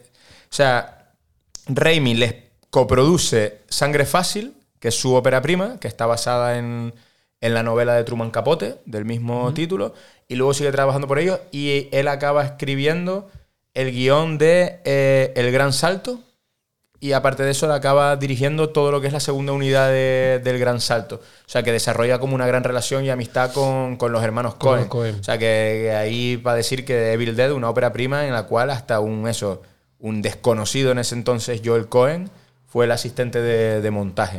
Bueno, hay miles de. Otro judío, porque al final esto era entre, todo entre judíos. Bueno, el cine y la televisión americana, al parecer. Sí, pero los, Cohen, los Cohen encima son muy, muy, muy judíos. Yo hay una película de ellos que me tuve que comer que se llama A Serious Man, que es una película muy. O sea, no me hizo gracia porque es una película hecha para, para poner solo en Williamsburg, porque no, me- no entendí ni una sola broma de las que hacían. Pues bueno, eh, miles de datos más que tiene y curiosidades que tiene esta película. Eh, había una cápsula del tiempo, al parecer la cabaña, esa, eh, en la cabaña tuvieron que cavar el, el sótano que luego grabaron, cuando se, tuvieron que seguir grabando en casa de, de Scott Spiegel. Eh, luego, bueno, miles, miles de historias. Hay miles, miles de historias sobre. Hay Hay, cosas- hay- hay libros, documentales, hay, Hay de hay- todo. hay- de todo. Hay cosas muy divertidas. a mí hay cosas que me hacían mucha gracia porque además son las cosas que cuando las escuchas, dices, son cosas de película de eso, de, de ópera prima, de que estás empezando. estás- cuando ya al final empieza como de toda la casa a salir sangre, ¿no? De, de los enchufes y tal. Hay un momento que sale sangre dentro de una bombilla. Ujú. Y hoy es el sonido, el efecto de sonido que es, de, es impostado, es puesto en edición. Y digo, es que como se nota que estás empezando, es el sonido, parece que es abrir un grifo, es como un chorro. Digo, qué mal se oye, es que encima se oye como con un eco horrible, como es todo muy, muy, muy, muy primario, ¿no? Entonces es muy divertido. Al final, la peli, como con todas las películas, ¿no? Hay que verla. Yo, a mí me gustaría eh, preguntarle, por ejemplo, a alguien de, de la generación de ahora, ¿no? De, de un pibe de 18 años, que vea esta peli y que diga qué, qué le parece, ¿no? Porque yo creo que todo hay que verlo con ojos de, de- antes. O sea, yo, si la vemos ahora, de- evidentemente que diríamos que es una mierda, Una pero es que hay que verla que es una película hecha cuando se hizo, con los medios que se hizo, y entonces yo creo que al final al cine hay que pedirle siempre dentro de las cosas de- del contexto en, en el que estén grabados. O sea, yo cuando salen estas polémicas, como por ejemplo ahora en HBO, que hace un par de años se prohibió eh, que HBO Max, HBO Max retirara de catálogo lo que el viento se llevó, porque es racista. Ya. Yo, ¿Pero por qué es racista? Y no, porque la negra, que claro, claro, la negra eh, evidentemente Sí. la- la- es Una una esclava, sirvienta, una esclava. Digo, claro que lo sé. Digo, pero prohibiéndola no consigues nada. Tú lo que tienes que hacer es. O sea, tú no. Los padres que le pongan esa película a sus hijos, lo que tienes que explicar es. Esto está grabado en un contexto que sí, que es en la época en la que pasaba y no, no pasa nada. O sea, borrándolo no se acaba el problema. Se acaba el problema explicando que eso a día de hoy, si lo grabáramos, sí estaría mal. Pero en el caso un poco más actual, por ejemplo, en la última película de Buzz Lightyear, el famoso beso, que ya nadie habla del puto beso entre las dos mujeres. Porque eso está hecho por, por la prensa para me sacar refiero- noticias de me- eso. Me refiero que yo que, que ningún niño le va a prestar atención Claro que no.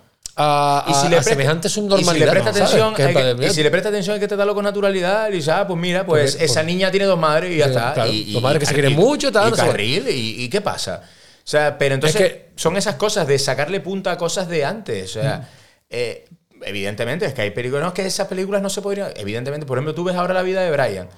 No, es que la vida de Brian ahora no se podía grabar. Y en los 70 tampoco se podía grabar. Y le echaron un par de cojones y la grabaron en los 70, ¿eh? Porque tampoco se podía hacer. Entonces, no, es que ahora es anti- Digo, claro que digo, pero es que tienes también que pensar que, coño, que dentro de unos límites todo puede tener eh, cabida. O sea, yo si grabo una película ahora eh, de la época del esclavismo en Estados Unidos, pues evidentemente los negros tienen que ser los esclavos, hijo mío. Yo, o sea, es que... Y te, lleva, y te llevarás unos cartillos. Sí, como la de- pero, pero a mí esa cosa, entonces, eh, eh, las pelis de siempre hay que verlas eso. Yo no puedo analizar Evil Dead con los ojos de ahora. Claro. Porque evidentemente si la analizo con los ojos de ahora es una mierda, claro que es una mierda. Pero no, entonces hay que hablar de lo que fue en el momento en el que, en el que vino. Claro, es que tú imagínate, por ejemplo, lo, lo de lo- la. Cuando terminaron de rodar en, en Tennessee, eh, tuvieron que eh, grabar, eh, se quedaron unos cuantos días grabando y, y los, los famosos, los fake shemp. Si miras el cast de la película y hay como 18 o 17 fake shemp. Y fake shemp es, pues, gente que, que se prestaba a, a actuar para la película. Por ejemplo, si tú estabas haciendo el, el papel de, de Scott, ¿sabes? pues los fake shemp era un tío pues maquillado entre comillas fatal con pelucas o de Cheryl tal le ponían una peluca de mierda y venga pues venga tú vas a ser la hora de, de, de Cheryl y canta un montón que está claro que no es Cheryl es, una- es un señor con peluca. Entonces claro ahí pues son la- las limitaciones de, de- de la película y miles y miles y miles de curiosidades más que tiene esta película que podría darnos aquí para un podcast de horas. El último apunte es decir que el señor Sam Raimi en la película, aparte de actuar de director, guionista y productor, es actor, actúa en la película y es el autostopista del principio. Sí, que lo saludan así. Que con, lo que saludan. con, con Scott Speed, no, con, con Robert Tapper. Con el- Robert Tapper, exacto. Es un papel. Y a raíz de eso. El marido de, de, de Lucy Lawless. De Lucy Lawless. Eh, exacto, de Lucy Sin Ley, Lucy como Sin dirían Ley. en Los Simpsons. de Xena, la princesa guerrera. Que, y aparte de eso, luego él ha seguido haciendo cameos en muchísimas películas. Es un tipo que le gusta mucho la actuación, que se divierte mucho haciendo, haciendo cameos. Pero eso, decir que, que aparte de guionista, productor y director de la peli, es actor. Sam Raimi. El maravilloso director de Así cine. que nada, nos vamos, nos vamos al neotranque, por así decirlo. Eh, sí, vamos para. para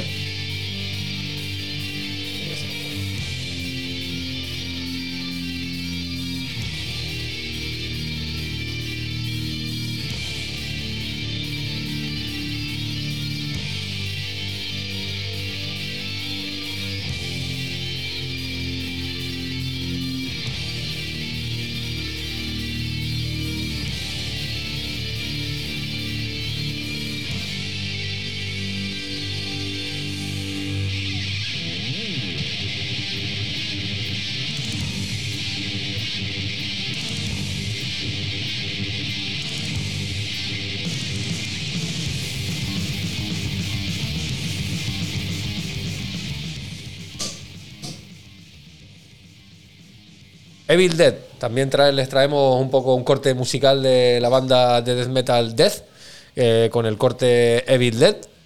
Y ahora vamos con el neotranque. sí, señor.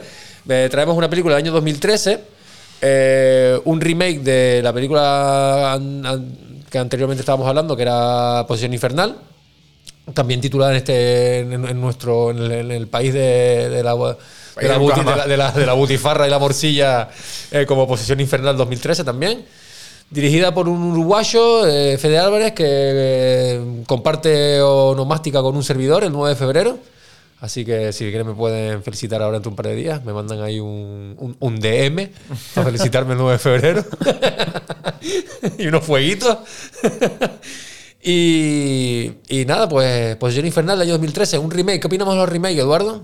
¿Son necesarios los remakes? Depende. ¿De qué depende? Eh, eh, Es, más, ¿es, es necesario el cine, Eduardo? El cine no es necesario, Raúl. Pero Ahí como, quería llegar yo. Pero como quería llegar yo. nada es necesario en esta vida, quitando no? dormir y comer. Y Claro, cagar. Claro, claro, que. es- Pero nada es necesario en esta es- vida. Es, entretenimiento. Hombre, hay gente que trabaja para el cine y para ellos sí es necesario. Hombre, sí, pero igual que. Pero. Nah, es necesario. La música tampoco La es necesaria. cultura es necesaria. Si no, ¿a dónde vamos a parar, carajo? Venga, venga, vamos a, vamos a dejarlo ahí. Bueno. Vamos a dejarlo- no, sí, fantástico, fantástico. Sí, bueno, sí. vamos a dejarlo ahí. Bueno, Sí, sí, sí. eh, el remake de. Los, los- no, los remakes en general. los remake- A ver, Es que Pero, se- se- a ver, ¿Pero esto es remake o reboot? claro. ¿Qué, qué diferencia hay entre.? O secuela. O precuela. No, precuela no es. Precuela Claro, no es porque está el coche, está el coche, está el coche de Evil Dead 81. Bueno, vamos, vamos, vamos, vamos, vamos a ir un poco como en- en- con, el ter- con el término Sí. un poco más general. Eh, ¿Son los remakes necesarios? En plan. O sea, a ver. O, traer, a- o traer a la vida sagas añejas para que la gente se cabree y diga, no, es que el original es mejor. Que el que siempre ¿Qué suele pasa? ser que el Pa- original es mejor. Pasan muchas cosas, que la original suele ser mejor, pero luego hay determinados casos que eh, ruedas un remake y no, ni siquiera con mejores medios ni nada, y te sale una mejor película, pues porque muchísimas veces hay una película que se hace icónica y por lo que hablábamos, y está muy mal dirigida, y viene un señor y te hace una película que puede ser prácticamente la misma, con un poco más de conocimiento, un poco más de, de buena dirección y tal, y te queda una película que es mejor. Con lo cual, y tú dirás, ah, pero ¿era necesaria? No, necesaria no era, pero tampoco molesta. O sea, el problema es que veas una cosa y te pierdas el tiempo y digas, pues me quedo con la original. A mí, por ejemplo, con este caso de Posesión Infernal, ¿era necesario un remake de Posesión Infernal? Seguramente no. Eh, ¿Es buena? Es que es una. A mí me ha parecido una buena película. Me parece una película entretenida. a mí me parece una película muy buena. Es una me película parece que está muy, muy buena. bien. Sí, es verdad que al, al tener el- en la etiqueta de película de culto la saga, porque no estamos hablando de una película, sino estamos hablando de la saga eh, Mm. Evil Dead, pues creo que tiene, eh, lo, ti- lo tiene muy complicado. Ole por Fede Álvarez por, por meterse en esos pantalones, Sí. aunque me imagino que también los cheles estarán por medio. Creo que hace una cosa muy inteligente. Pero, que pero hay- tiene, eh, es una, es, un- es una, tiene sus fallos, por supuesto, pero me parece una, una. Y lo que estaba comentando, que es muy complicado también eh, echarle huevos también y, y- y continuar la, la saga de Evil Dead. Sobre todo porque tienes a toda una legión de fans eh, esperando que él te estalle para poder decir que es que la buena es la Claro. original. Y aquí yo creo que con lo que se encontraron es que él hizo una cosa muy bien, que es que pese a ser un reboot, remake, eh, secuela, cambia de registro para distanciarse de la original. Entonces lo que hace es que se lleva una película, la película a un argumento muchísimo más serio, eh, sin quitando ese humor negro que envolvía la saga y tal. Entonces, claro, ahí lo que haces es que matas las comparativas, porque no podemos comparar porque en cuanto al tono de la película, no tiene nada que ver. Muy inteligente por parte de Fede Álvarez y yo creo que es donde también acierta. Porque nos podemos ya quedar con las dos cosas. Podemos ver Evil Dead, la nostálgica, y mearnos de risa. Y si queremos pasar una noche con un poco más de terror y un poco más de trasfondo, porque la película esta, ahora cuando hablemos de ella, tiene bastante más trasfondo, es una película que está Bueno. muy, muy bien. Pues muy bien, pues nos vamos con Evil Dead año 2013.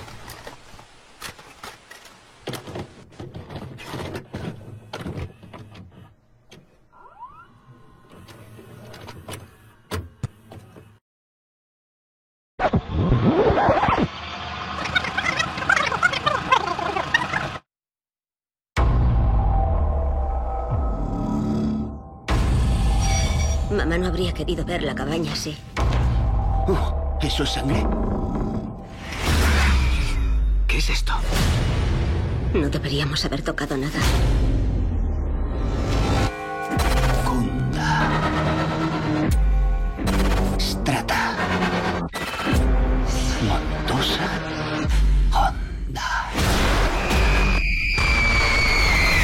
Vamos a morir esta noche. He leído un pasaje de ese libro. He liberado algo maligno.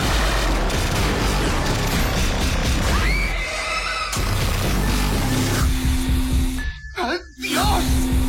¿Por qué coño has hecho eso?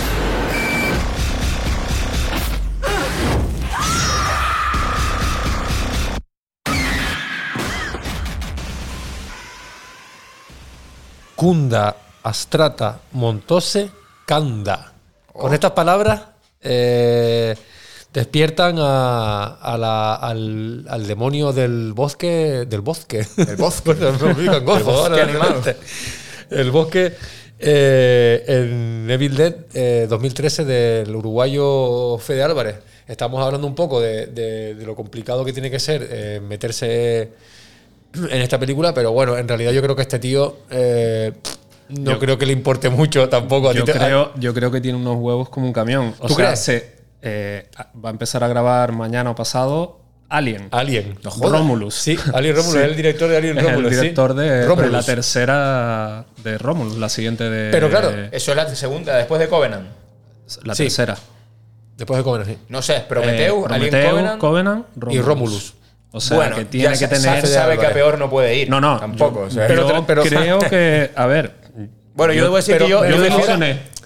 Ahora, ahora, eso. ahora, por ejemplo, ya, ahora sí, ahora, por ejemplo, sí tiene unos, unos cojones que te cagas meterse con alguien, por ejemplo, que ya tienes una carrera atrás y tienes, por ejemplo, Evil Dead. Pero cuando tú eres un publicista, hola Tato, ¿qué tal?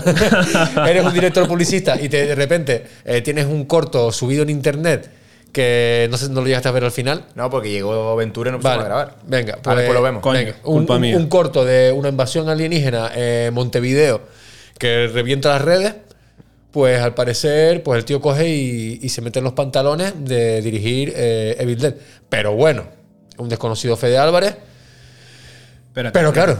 Que cortó el. Ataque de, eh, ataque de pánico. Panic Attack. Vale. Eh, yo sé cuál es, sé cuál es. Entonces, eh, a él no tiene nada que perder. No, no. En el sentido, tú eres una persona. eh, Tato, tú a ti te vienen pero- ahora y te dicen, tío, tío, me gustan tus tus- tus- tus vídeos de, pues, de- de- tus anuncios. Eh, ¿Quieres venir a dirigir Evil Dead? Mándate el chaleco. Tato, me, Claro, Tato, claro. Tato, me gustó, mándate el chaleco. Eh, dirige Evil Dead. No, pero coño, ¿quién, quién, quién no, quién, quién no, quién no lo haría? Entonces, No, claro, no, claro que pero bueno, tampoco nos olvidemos también que está respaldado la película, porque muchos dicen, no, es que Evil Dead, no sé qué. Ojo, señores, que Evil Dead eh, 2013 está respaldada por el mismísimo Sam Raimi, el mismísimo Bruce Campbell, el mismísimo eh, Robert Tapper, por todo el equipo de. de- Hombre, el guion es de Sam Raimi con Fede Álvarez. Claro, es a lo que voy. Y encima luego está, eh, está el guion está con, con Fede Álvarez, con Sam Raimi, eh, con. No me acuerdo ahora cómo se Diablo Cody, que Claro, fue que es la que lo corrige. Diablo Cody lo corrige eh, en un principio, en un principio no acreditada. Y una vez pasa el primer corte, ya sale acreditada. Diablo Cody es la guionista ganadora de un Oscar por Juno. Claro. O sea, es una señora guionista. Está, ¿eh? está respaldado. Entonces, ese tío, colega, sinceramente, eh, no es que tenga unos huevos, sino que ese tío no, tocó el cielo. ¿Sabes? Claro. Es que no nos olvidemos de eso. De, igual que pasa ahora con. Es como con- el amigo Andrés Muchetti, que no te contesta los DMs en Instagram. Qué cabrón. Al final tuvo que ser por la Ortega porque me subiéramos la película que, de- que estaba viendo la, la en. Por- pero, pero que es lo mismo, ¿no? Es un director, eh, esta, esta nueva corriente del cine latinoamericano, que volvemos a lo mismo. Es por eh, ya tirar los mitos de encasillamiento de que Hollywood, Hollywood llega un momento que se le secan las ideas originales y empieza a haber una corriente de personas que hacen cortometrajes bajo presupuesto. ¿Y qué pasa con el bajo presupuesto? Volvemos a lo mismo, que te hace creer la originalidad. Porque tú podrás tener dinero, pero si no eres un tipo con ideas originales, no vas a llegar a nada. Entonces, es este nuevo caldo de cultivo que lleva años ya fraguándose tanto México, Argentina, Chile, eh, Uruguay y tal, Latinoamérica en general. Y es donde tal. Lo que pasa que lo que tú dices es que caes, caes de pie. Claro, que caes con todo Cristo de toda esta Entonces, gente. un poco viene de todo esto también a relación de que mm, eh, hace poco, eh, básicamente el programa este de hoy viene a relación con Evil Dead Rise, que va a salir, no sé cuándo este año, no sé si es en marzo o algo. Mm. Sale ahora. Whatever. Sí. Pues entonces, claro, eh, la gente está ya como, no, a ver qué van a hacer, no sé qué. Eh, loco, eh, mírate un poco quién está detrás de la película, porque son exactamente los mismos los que están detrás de, la, de, de esta Evil Dead de 2013. ¿No dirige esta vez Fede? No, No. ¿quién, di- quién dirige? Eh, coño, era el director de. No me acuerdo. Ni idea. Ahora lo, Tira, tira, tira- ahora, ahora lo miramos. Tira de. Ahora lo miramos. Pero que vamos. Tira de Entonces, claro, enciclopedia. Entonces, claro, la, la- la- la tra- la tranquilidad de saber que está respaldado por, por, los, por los mismísimos creadores, pues tío, ¿sabes? Tener un poco, tener un poco de, de fe. Porque volvemos a, volvemos a lo que estaba diciendo antes, que ya es un remake para ir a tirarle piedras. Claro, o sea, completamente. O sea, esto es las grandes hordas. eh, las grandes hordas nerds y frikis saldrán de sus mazmorras. Hay un podcast que no me acuerdo que, que lo llama Gordos con remera. Que son, refiriéndose al de, al de, al de Los Simpsons. Saldrán, saldrán, de, sus saldrán de sus mazmorras. Lee Cronin, eh. En las cuales sus madres aprovecharán para cambiar las sábanas. Y, y irán para allá. Mira, eh, Lee Cronin, que creo que es guionista. Y Evil Dead Rise va a ser su ópera prima. Pues mira, es exactamente lo mismo que con Fede Álvarez. Con lo cual, si le dimos un voto de confianza a Fede Álvarez. No, tiene el bosque maldito. Ah, este es irlandés, es verdad. el- pero es, sí. es largo. Sí, sí, Ah, sí. Creo que sí, sí. Sí, El bosque maldito. sí, películas irlandesas, que la gente se, se pierde en los bosques. Vale, pero es su, podríamos decir que es su ópera prima en Estados Unidos, ¿no? Que va a ser su primer. Sí. Que va a ser. No jodas, folk horror, horror. No, no sé, no, No, no, sé, no Más- sé. más yo no, por favor, el no, no, bosque no, no nombres esa mierda ya, por favor. que. Que se puede decir que este es su salto a Hollywood. con Esto siempre que se dice, ¿no? De, de autores extranjeros, que es su salto a Hollywood. Eh, pues hay que dar un voto de confianza, igual que se le dio a Fede Álvarez.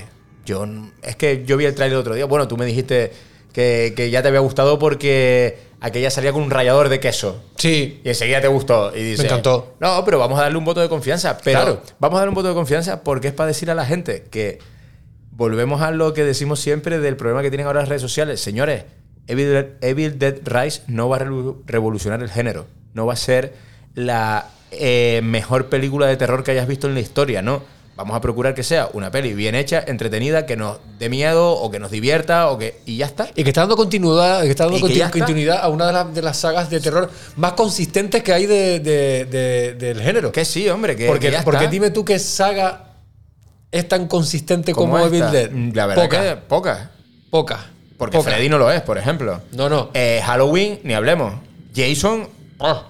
Por eso te digo que una. Entonces, claro, le están dando continuidad a una saga y parece que eso, que la gente está esperando a que la pifien para decir, no, es que la película es una mierda, tal. Eh, no, tío, disfrútalo, tío. Disfruta. Vete al cine y, y- y- y disfruta de cómo le rayan la piel con un puto rayador. Hablando de películas que ¿Eso pueden... lo, lo habías visto antes? Ni de No, coña. no, no, no, no, no, no. Ah, Mira, habla- hablando de películas que a lo mejor se pueden catalogar de más, entre comillas, serias que, que el cine de terror, que siempre se le tiene como un poco ese patito feo del cine, ¿no? Que la gente no se lo toma, no se lo acaba de tomar en serio. Eh, yo, mi película favorita, una de mis películas favoritas probablemente es Blade Runner. A mí Blade Runner me, me maravilla todo y tal. Cuando se hace el- la secuela, que es Blade Runner 2049, de- a mí me parece un puto peliculón de ciencia ficción. Me flipa esa película. O sea, es lenta, igual de lenta que era la, la anterior, porque la anterior es una película de cine negro muy lenta. Y la gente estaba deseando que Villeneuve se estallara con 2000. Y además decían lo mismo. Decían, es que no es necesaria. Digo, claro que no es necesaria. Y tampoco era necesaria que Ridley Scott dirigiera Blade Runner, y la Claro. hizo. No, no, no es necesaria. Digo, pero vamos a ver lo que nos ofrece. Y además yo siempre digo, si es mala, olvídala. Ya está, y quédate con la 1. La 1 se cierra. No había necesidad de una segunda, no la había. Pero la han hecho y, vamos a disfrutarla. Y, encima es que está bien dirigida. Está dirigida por un tipo que no era un. Además, ya cuando Villeneuve dirige, no es un cualquiera, es un tipo que sabe dónde, dónde pone la cámara. Entonces, son estas cosas de vamos a darle un voto de confianza a Prometheus cuando, antes hablando de Alien, que, que Fede Álvarez va a dirigir esta. La gente dinamitó Prometheus antes de que se estrenara porque decían que no iba a ser Alien 1. Y yo le decía a amigos míos que iban y yo le decía, no, no, Alien 1 no va a ser, yo te digo que no va Claro. a ser, porque Alien 1 se dirigió en el 79 y ya se hizo, no va a volver. Nunca vas a tener la sensación de volver a ver Alien, pero vamos a ver qué nos ofrece. Y yo te digo, yo soy de las personas que no defiendo Prometeo, o sea, es una película que no veo todos los meses, no la veo ni una vez al año, hace años que no la veo. Pero es una película que fui a ver al cine, sin prejuicio. Es una película que tampoco me disgustó, me entretuvo. Dice, no, es que hay un momento que, ¿cómo va a ser posible que el biólogo toque una planta cuando es biólogo, no es griego? Vamos a ver, es lo mismo de buscarle explicaciones a todo. Vete a ver una peli, come, son hombres en un planeta, van a morir todos. Pues ya está, o sea, es como deja de buscarle el porqué y disfruta de la puta película. Y yo prometo, yo salí, yo la tengo ahí, yo me la compré en Blu-ray, la tengo original, me la compré. Y dije, porque me ha parecido una película entretenidísima. Que ya está, se acabó. O sea, tú dices, tú- tú dices de, un bio- de un biólogo tocando la planta, tú imagínate un físico viendo la película. O sea, que en plan de, "No, ¿cómo es posible que Claro, esté pero, en el espacio pero y a, tal?" nadie, y- a nadie le envenena Interestelar, porque la hizo Mongolan. Y es. la- Bueno, la- la- eh, no, eso no. de que a nadie le envenena, espérate, espérate, bueno. no, me envenena a mí, me envenena a mí que no la puedo ni ver. Ya- llamamos, O sea, a, llamamos a Suso. Sí, o sea, no, pero yo ahí, fíjate, yo ahí estoy de acuerdo, porque Mongolan, como Mongolan, yo, yo lo- eh, me cae muy bien, ¿eh? tiene grandes películas. Interestelar está muy bien hecho todo lo que tú quieras. Pero eh, Interestelar tú estás dos horas 40 contándome que es una película eh, súper realista, de que he hablado con la gente de la NASA para cómo serían los agujeros de gusano y eso, y la resolución de la película es que el amor de un padre por su hija traspasa los límites del espacio-tiempo y por eso ese señor está eh, detrás de la biblioteca de su hija en el pasado futuro. Entonces es como, eh, ah, eh, esto no, porque como es mongolan y es indie y es eh, naif ahora y tal, decir que, oh, qué cool soy porque Nolan es guay. Ah, Nolan sí. Pero Prometheus, que está que te cagas porque salen bichos todo el rato y, y muere gente y está guapísima. no, per- no permite que un, geógrafo, que un geógrafo se pierda dentro de una cueva. culo, loco, que, que es Alien, niño. Que- que Alien es una película de terror encubierta en ciencia ficción. Alien no tiene que ser científica. Alien es una película de miedo. Y tiene que dar miedo. Que luego Ridley Scott haga sus pajas mentales y todo lo que quiera. Entonces pasa lo mismo con esto. Pues vamos a darle un voto de confianza a don Federico Álvarez y que ruede el puto Alien. Vamos Ya. a leer un poco No sé por dónde de- íbamos ya. del, del- Estoy envenenado ya. Vamos a leer un poco del Mortorum de Monto y relajémonos. Perfecto.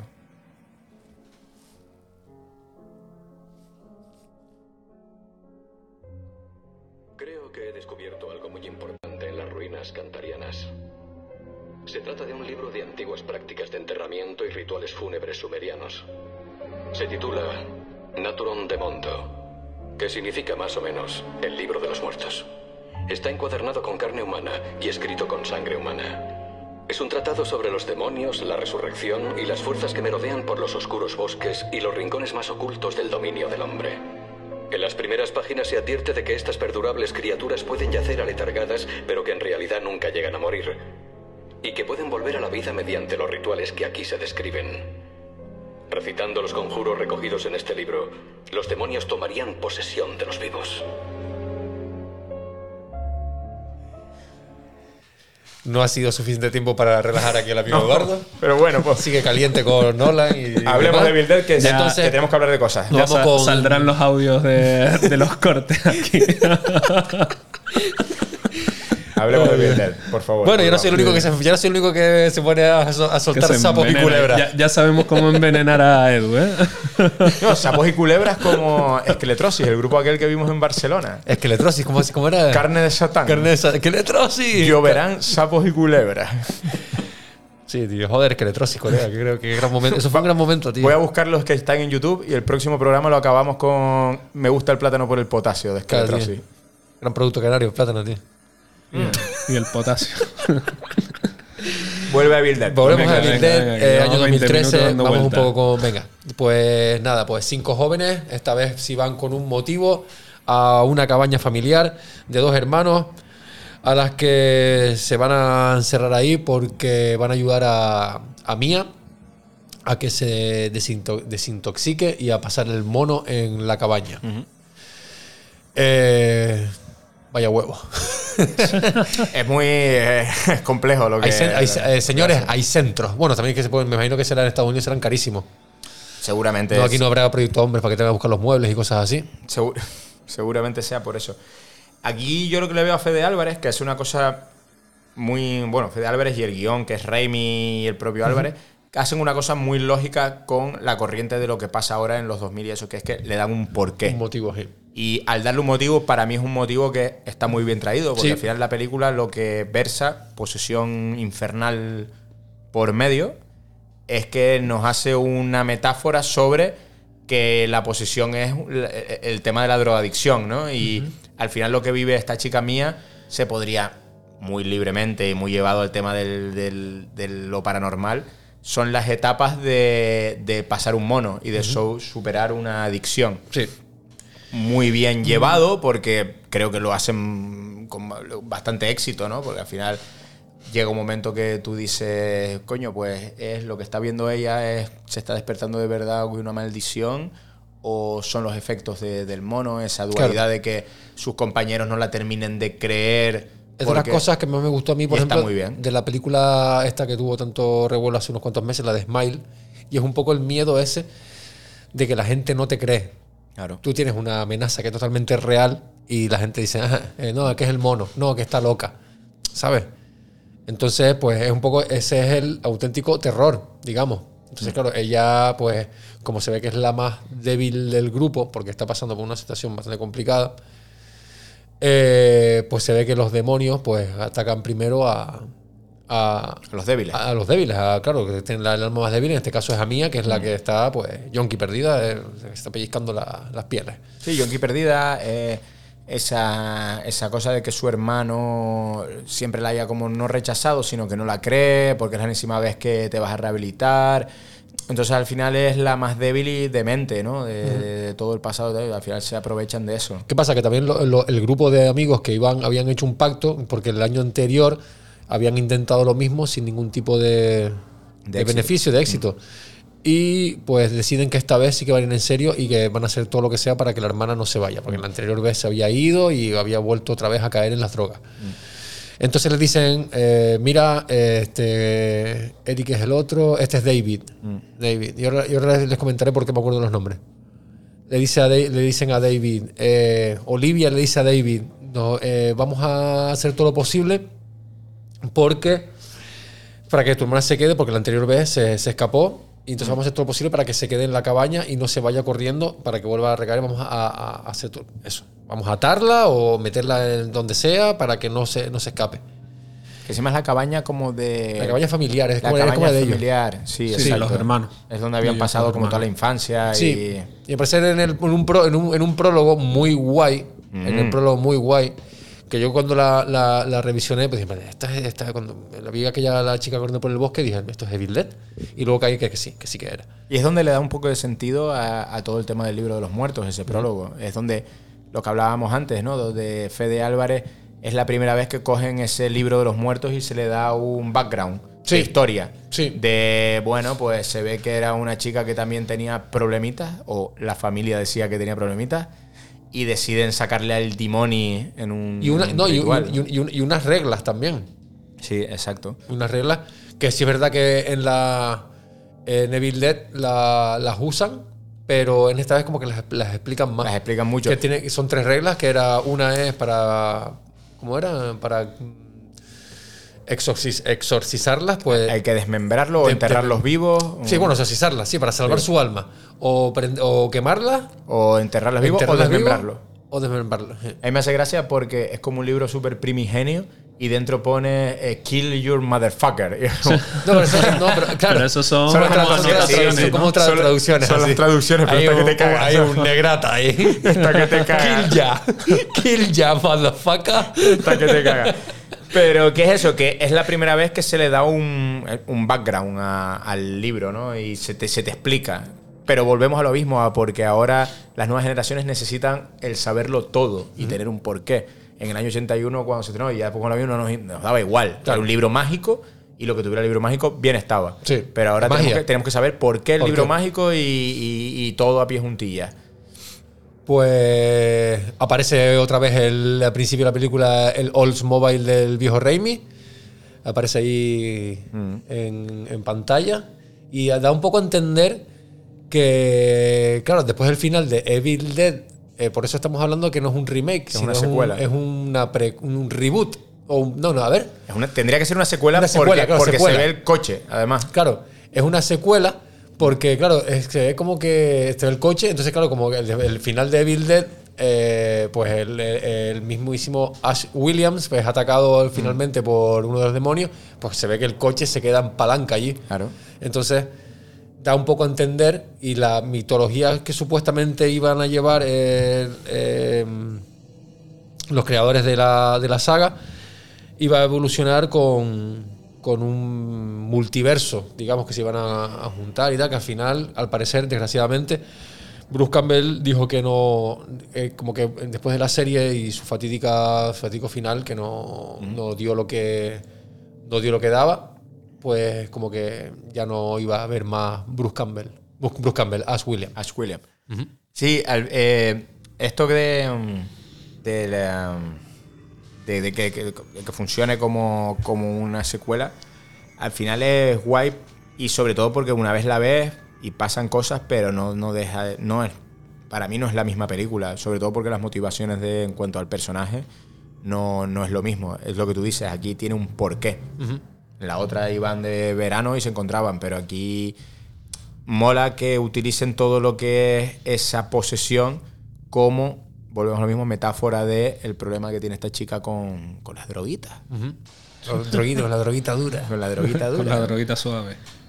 Y, y a raíz de eso, bueno, pues la, la- la película empieza a caminar con, con esa presencia maligna que hay que despiertan y, y un poco se convierte de luego, al final acaba, el- yo te lo decía ayer, ayer que yo la volví a ver ayer y se los escribí y le dije, poco se, poco se habla del peliculón que es, sobre todo en sus últimos 20 minutos, creo que es un disparate de festival de gore, gore. Mm. pero buenísimo, pero buenísimo. A mí el momento... Desde que ese- cae la primera gota de lluvia. Sí, sí, sí, sí, exacto. Desde que empieza a llover ahí. eh, Qué vamos, guay, no, qué, no, qué guay es esa no, escena, tío, cuando no saca la para. puta motosierra y le. me- Es que eso es. Yo creo que a cualquier. A, a cualquier ahí- amante del género, tío. eh, se vamos a hablar así en plata, tío. Se la tiene que poner dura, tío, cuando saca tío, la puta motosierra y la coge y la raja a la mitad. Empieza a llover, está lloviendo sangre, tío. Y, le re- y la parte a la mitad, tío. Gran homenaje de posteriormente de T West en X. Ese momento en el que eh, la vieja asesina a uno de los pibes con las luces de- del coche y todo Sí. se convierte en rojo. Sí, tío. Pues ve- puede ver esto, ese final que es de lluvia roja Slayer, y tío. tal, es, espect- sí, Slayer, tío. es, es espectacular. Y a mí uno de los momentos que me flipa es cuando a ella le cae encima el coche y ella tirando, tirando, se arranca la mano. arranca la y vas mano. viendo como el pellejo de la, la piel se va. Es, es- o sea, Yo todo es que eso es la lo polla. vi como homenaje a la, a la segunda. A la segunda, a terroríficamente Es que hay- muerto. hay- sí, no, hay- no, hay- a Evil Dead 2, que es donde pierde la mano. Sí, terroríficamente muerto. se- Eh, terroríficamente muerto. Claro, también hay una, hay una, verdad. hay una parte también cuando la, la novia de, la de David, la- Natalie, eh, se, se corta la, la mano con, la- el, con el color de, con- con el de- corte. de- De carne. Sí. Y supuestamente había como, había, hay como una pequeña. Decía, había como un, un bulo, se comenta por ahí, que como que el, el- el- ella, se, el- como la protagonista se cortaba la mano izquierda y hace la mano, la mano derecha, y como que jun- había un medio disparate ahí, no sé muy bien, no, nunca lo he llegado a, a- a buscar bien en internet, ni que había como una unión entre por qué uno se cortaba una mano y la, el otro Y la otra y que había una no unión sabía. entre en el, el universo, que se iban a juntar y como que iban a ser un medio... Los dos con un. Con un, un- Sí, un no sé, ahí va, algo medio, ahí va a haber algo medio raro ahí. No, pero la, la- la- ya te digo, la, la peli. Sí, es verdad que dentro de. Por ponerle un pero, porque al final los puede tener. eh, creo que deja a un lado más la parte de terror. O sea, cuando Raimi rueda en el 81 la película, la original, creo que es mucho más consciente de que lo que pretende es en muchos momentos dar miedo. Y para mí esta de 2013 creo que tira mucho más por convertirse en una película de cine gore. O sea, no hay sustos, por así decirlo, para mí. Sí. No hay nada que me sobresalte. Entonces creo que tiende mucho más a el exceso, al voy a desembarcar todo esto en un final sangriento y tal. Bueno, por poner un pero, por, por decir eso, que se aleja. Para mí se, me aleja, se aleja un poco más del terror y se queda con mucho más en una peli gore, Gore. Y, y sangrienta. Y luego, de las cosas que, que he estado pensando es a Sam Raimi cuando rueda la original, eh, de las cosas que le censuran es el momento de la violación del árbol a la chica. Y no contento con que le censuraran eso, es dice, no, pues en esto que no es un remake, es una secuela, Cotocón, y se comen otra violación Y de se un comen árbol. otra, Y sí. peor, además. Y además más Pero explícita. ¿sabes lo que pasa? Que es un problema de, nues- de, de la generación de ahora. Estamos tan insensibilizados con todo lo que vemos que la de ahora yo me había olvidado que pasaba. Y cuando la volví a ver dije, hostia, y es jodido porque dices, tío, están violando una piba y tal. Pero más explícita la, la, de La la otra primera, más explícita. Pero es eso, es como. Aquí, verdad que en esta te pasa un poco de. desa- no, no desapercibido, no diré desapercibido. Pero no es. O sea, yo te quedé- nos quedamos antes con lo que estábamos hablando, con el final, más que con lo otro, cuando con lo otro podría ser una escena muchísimo más fuerte. Bueno, que fue- le dio muchísimos problemas al, al parecer en. La de la violación que eh, estuvo como censurada en un montón de países Sí, sí, sí, y tal. Pero bueno, eso, no contentos con ello, pues la vuelven a meter en. en Total. En el, en el reboot, remake, secuela, precuela o lo que fuera o fuese. Entonces, pues. Eh, ¿Qué más? ¿Qué más hay que decir de esta película, tío? Porque es Pues que. que- porque si te pones a comparar en presupuesto. Hombre, me imagino. Bueno, repeti- Esta- bueno, repetimos te- también lo que, por ejemplo, que lo- los, efectos prácticos, eh, supuestamente dice que al 100%, en el documental, en un, en un making of, decía Fede Álvarez que, el- que la película está hecha toda al, al 100% de efectos prácticos. Y es verdad que eh, se, se disfruta esos efectos prácticos, se, eh, yo lo, se, se agradecen, pero dudo muchísimo que, por ejemplo, el fuego cuando queman a la, Sí. a la, a la chica al principio sea... A mí me hace gracia porque Tiene que ser CGI por huevo. Fede Álvarez dice que lo, lo que lo dice alegando que es que él odia el CGI. Y a mí me ganas de decir ahora, ah, odias el CGI, vamos a ver Alien. No, vamos a ver qué hace no, con Alien, la no, gran no, no, puta. no, Vamos, a ver tu, tu corto de, de- de- de- de ataque de pánico. Pero lo que te iba a decir, la peli, por ejemplo, esta es aún más éxito que, que la original, porque costando mucho más, que cuesta 15 millones de dólares, es una peli que recauda 96 kilos, ¿eh? Es pues una yo, peli que yo no la había visto hasta ayer. Sí, yo, yo- yo la vi en el cine. Yo yo creo la que vi- juraría que la, No, la fuimos a yo creo que la vimos juntos, me Sí, parece que sí. Y mira que le tengo cariño a Evil Dead, tío. De hecho, yo creo, creo que la vimos juntos, la vimos con Eric, me parece, la fuimos a ver jun- juntos. Sí, yo creo que a la ver, fuimos a eso, ver. yo, yo la vi en el cine y, cre- y creo recordar que Sí, fue contigo. sí. Pero 15 kilos y recaudar 96, 96 millones 676 mil. Que es pasta, ¿eh? Joder, que es pasta. Dámelo. Pasta, pasta. y luego, lo que no había buscado, que creo que habría que, habría que mirarlo, es que tiene un fantástico en IMDB. En mi IMDB en. ¿Cómo se Film llama? Affinity. Final Affinity. En Film Affinity. Pues a ver. Que bueno, sigue hablando porque estaba buscando. Vale, otra pues, mira, te voy a comentar ¿qué la te, historia. ¿Qué te parece el homenaje a nuestro primero segundo tranque, el señor bueno. Pistola de Clavo? ¿Cuál? Ah, Oh. ¿con una pistola de clavo? No, es que hoy, estuve viendo, hoy estuve viendo la pistola. Hoy verdad? estu- ¿Cuándo estuve viendo Total, una- total, me vino, me vino a la mente cuando lo vi. Digo, Ah, mira, coño, en estamos Megan, cerrando, en, en Megan, estamos cerrando en, el Megan, que la vi anoche. eh, Ah, estaba- no la visto, eh, sí, pues está. ¿También hay una- pistola de una- clavo? Una pistola de clavo, Oh. sí, tío. Pistola de clavo, qué gran arma, ¿eh? Dios, qué gran Sí, sí, sí, arma, sí. total. Megan bien, Raúl. Megan bien. Eh, Bien, he dicho bien, nada Bien, más. sí, no, bien, bien, entretenida. No, eh, no, no. eh, bueno, La mejor película de terror del año. no.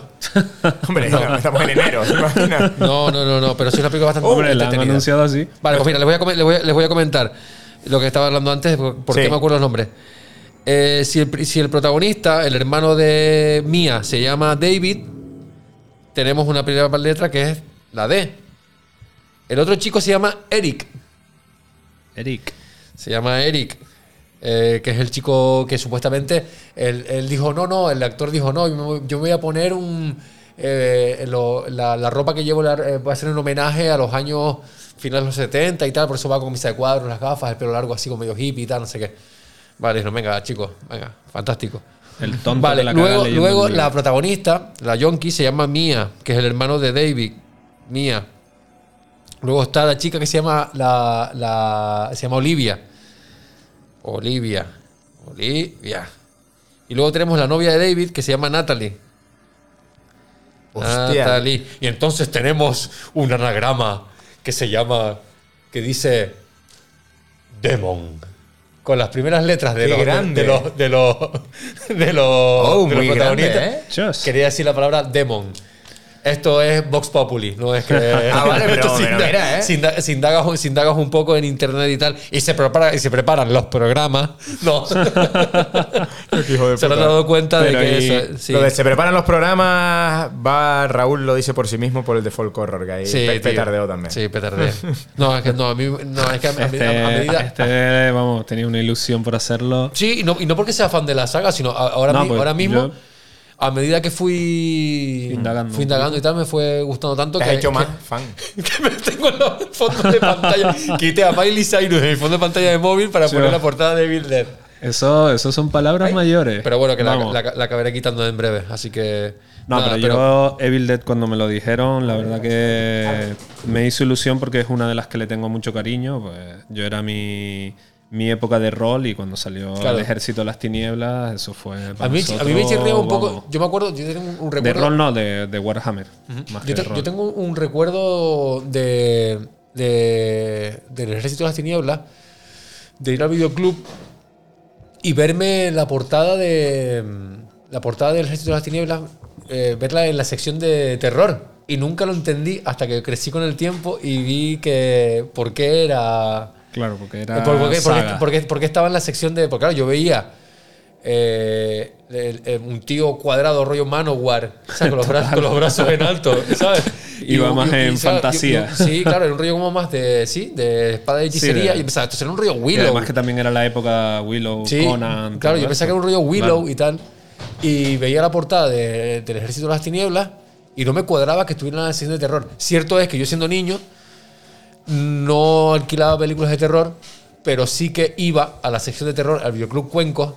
Exacto, ahí íbamos todos. Nosotros Y los y- miércoles al 3x2. Capu, ustedes son laguneros. Sí. No, no, ah, yo no, yo, no, yo Cuenco Santa Ah, no, Cruz. yo iba, Santa Cruz, yo que iba al Scorpio porque he sido siempre de Duji y, No, iba, y iba al Scorpio siempre. Y al Scorpio. Que, siga- que siga abierto, tío. Que creo Sí, que claro. es de los pocos. De los pocos, ¿eh? Yo le sigo comprando pelis porque ahora está vendiendo muchas pelis y se las sigo comprando. Ok. Pues como le estaba contando, pues yo me acuerdo de eso, de, de- me acuerdo de, de ver, eh, de, no alquilar películas de terror, pero sí eh, mirar la- la- las portadas. Y tengo muchísimos recuerdos de, de portadas de, pe- de películas de terror que he visto con, con- con los años, y pero que cuando era niño la- la- las veía como de reojo. Y una de estas era El Ejército de las Tinieblas, que, y, no- y nunca entendí de niño por qué estaba esa película en la sección de terror. A mí, a mí me pasó con el Ejército de las Tinieblas que eh, yo la voy a ver al cine con, creo que yo tendría cinco años, o sea, es que, que no tendría más.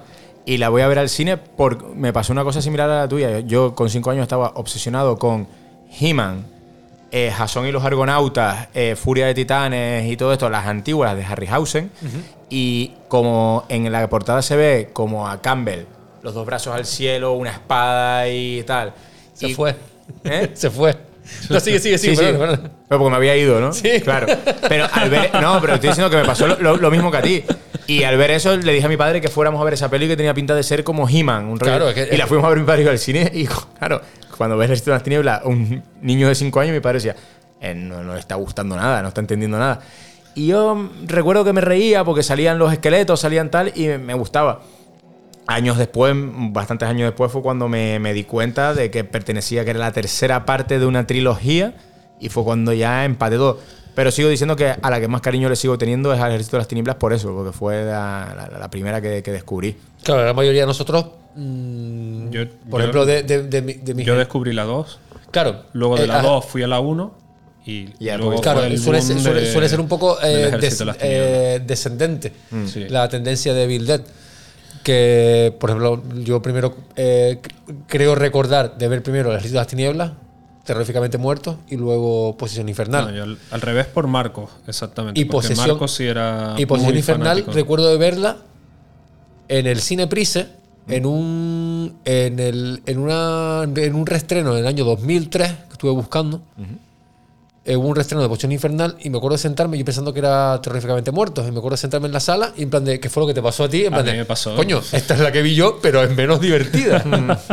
y, era, y me A mí acuerdo me que- pasó al revés. Y me acuerdo que en el Evil- cine. eh, Posesión Infernal y, y tenía en la mente eh, terroríficamente Bien, muerto. un rollo que, que recuerdo, que claro, que ahora lo, lo recuerdo tristemente porque claro, te das cuenta, éramos en la sala, era, estábamos mi hermano Samu, Sergio Oma, Suso, Paco, yo y dos personas en la, justo en la fila de atrás que se levantaron diciendo, vámonos de aquí, que esto es una mierda.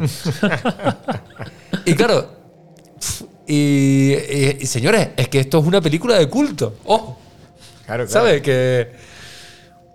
Que, joder, esta, esta- esta es la cosa jodida. Entonces, claro, estamos hablando del año 2003. Tú imagínate en ahora, en el 2023, qué es lo que puede pensar la juventud Hombre. de ahora de.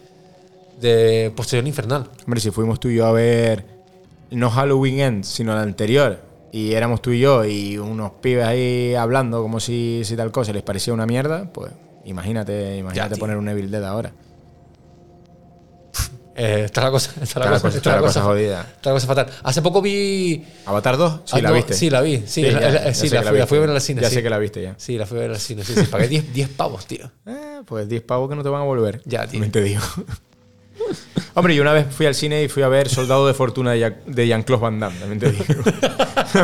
y, Bueno. vi, y vi Brácula y Condemón en el cine. O sea que- Vamos a ver, vamos a seguir con, vamos a seguir con, con, con el amigo Fede y, Venga. y, y Evil del 2013.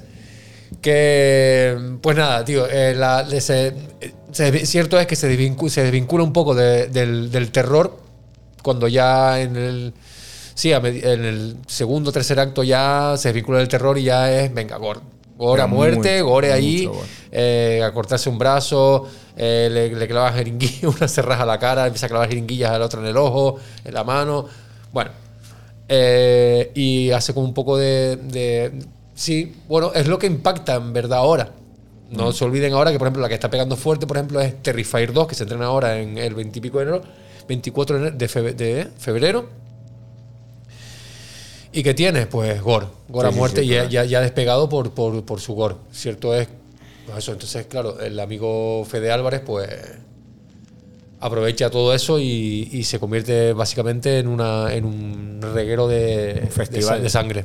De sangre. Mucho mejor sangre que la del 81. Sí, sí, un poco, más, un poco más líquida, ¿no? Sí, la, rece- Hombre. la rece- la receta del jarabe de maíz se ve que la Jarabe más. No, era jarabe de maíz, agua, eh, café y un par de mierdas más eran. Había un momento Ah, si de. tiene café está bueno. eh, de- de esta, en, en- en esta, en esta ya que desperdicio, tío.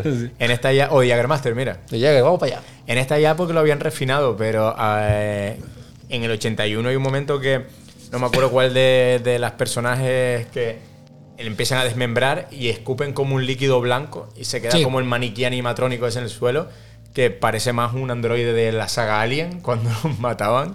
Porque es como yo hay un momento que viendo la original dije, ¿pero por qué, por qué escupen algo blanco? ¿Qué es eso blanco? Que están escupiendo, escupan sangre, coño. Y en esta, en esta es que es un festival de, de sangre, que no, no para. Llueve sangre. Es que llueve sangre. Eso es brutal. A mí eso, me Literal. pare- a mí eso me pareció brutal. Me recordó también mucho a haber visto el año pasado a Nope. El Ajá. momento en el que la nave se posa encima de la casa y empieza a llover y la fotografía te hace que lo que está lloviendo es sangre.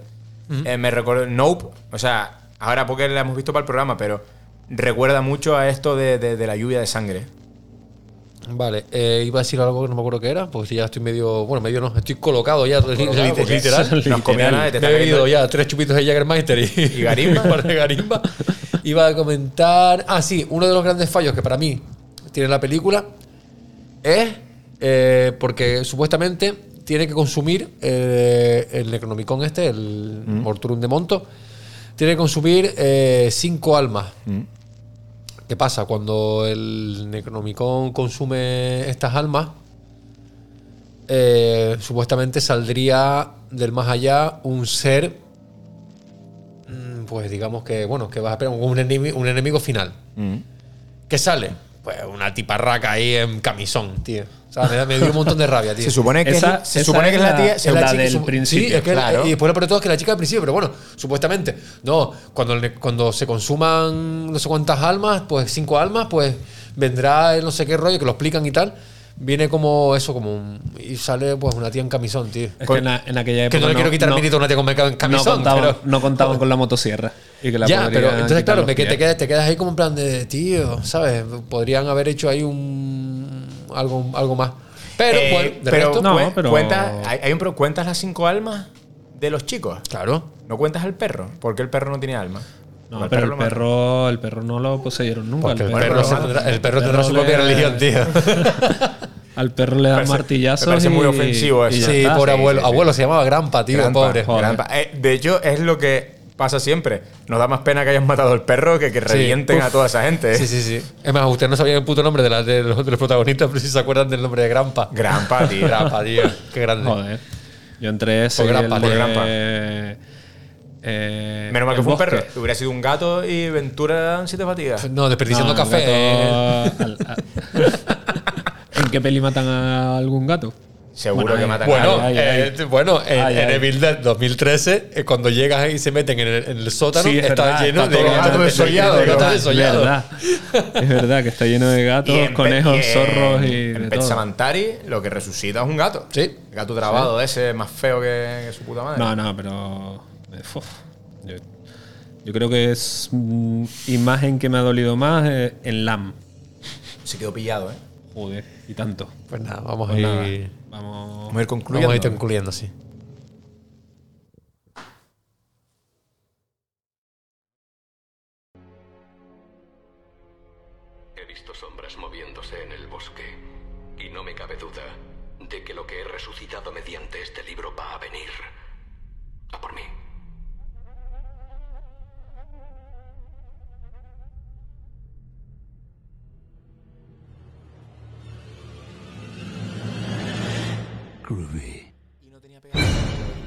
Vale, les cuento, lo voy a contar. Cuéntalo. Que, que- que- Cuéntalo, dentro, que dentro, de- Bueno, y como, te como vamos a ir concluyendo ya, ¿no? Sí. Eh, les voy a contar una cosa que me pasó eh, preparando un programa que va a venir. En La Vidente hay una película que tenemos descolgada porque no se ha estrenado y no hemos podido ver si La Vidente adivinó, que es la de... ¿Española aquella? No, no, Shyamalan. Ah, vale. Que hablaremos de ella ahora cuando se estrene, que es Cabin in... No, Knock Knock at the Cabin. eh, llaman a la puerta o algo así, ¿no? Que la semana pasada estuve en Madrid y está todo Madrid lleno de póster de, de la película. Y eché mano a mi cartera a ver si había pegatinas del podcast y me había olvidado las pegatinas aquí en Tenerife porque iba a ir por todo Madrid pegando pegatinas del podcast encima de- del cartel de la, de la película de Shyamalan. Vale, pues cuando te pase eso, tío, haz como yo. Ten pegatinas de emergencia. Tengo la funda del móvil, por detrás de la funda, tengo no sé, un montón de pegatinas y son pegatinas de emergencia. Es el, el vandalismo, el vandalismo de, de Shyamalan. Pero se estrena el, ya, tío. el vandalismo de video retro De retro vamos, el- Es que encima me pasó como que me, me estaba castigando porque a cada sitio que iba estaba el puto cartel de la Shyamalan y digo, joder, ahí pegaría una pegatina, me cago en la puta. se estrena inminente, ¿no? La- Yo creo que se estrena ahora en febrero, principios de febrero, me Sí, parece que se estrena. O sea que, que nada. Y encima, lo que ha hecho el tipo ahora es que ha sacado un tráiler nuevo y ya es nada de lo que habíamos visto en el no. anterior tráiler, con lo cual yo ya no sé de qué cojones va a ir. No tiene nada que ver ahora. Porque ahora ya por hay, hay que- tsunamis, aviones cayendo y es como un apocalipsis. Ahora es el. Según lo que deja entender en el tráiler, mm, necesitamos hacer un sacrificio para salvar la humanidad. Claro, yo lo que espero es que eh, él siga siendo el director tramposo que es. Para que lo del trailer tampoco también sea mentira, porque si no, me- No, a no, a que- me parece una mierda de peli, si es así. Es que si es lo del tráiler. mm, Es el día de mañana. Es que lo, nada, lo ha destripado entonces. Exacto. Cual- Entonces, eh, habrá que esperar, pero yo creo que. Pero bueno, igual, igual la trampa es que, que no hay trampa. Y te esperas trampa y al final y al es lo no hay del tráiler. Vamos a ver. Pero, pero es eso, es una película que ahora nos tocará en cuanto podamos, habrá que hablar de ella. Pues sí, haremos un compilatorio, una recopilación sobre las películas de, Sí. video- de- Por de cierto, tienes, tienes, tienes que buscar en, en los rusos ahí la de Symphony. Es verdad, ya tendrá que estar. No la, no la encuentro yo por ningún lado. No, Sí, está pero ¿cuál- cuál solo en. Ah, La que la, había de- dicho ah, la de la aplicación la aquella. el compendio. Sí, sí, sí. Vale, vale, vale, vale, vale. Pues mira, pues la buscaré. Vale. Pues. Eh, ¿Qué más? Nada más, ¿no? Eh, disfruten de la saga de Bill Dead, tío, que es una pedazo de saga brutal. De todas, además. De todas. Es más, eh, y si les gusta, pues hay un montón de documentales en YouTube, making of, está, el, está el, el corto Within the Woods. investiguen porque la verdad que la, hay un montón de, de información y súper divertida, súper graciosa de la historia de cómo básicamente cuatro, tres chicos de la nada pues han sacado una, una serie, una, una saga multimillonaria.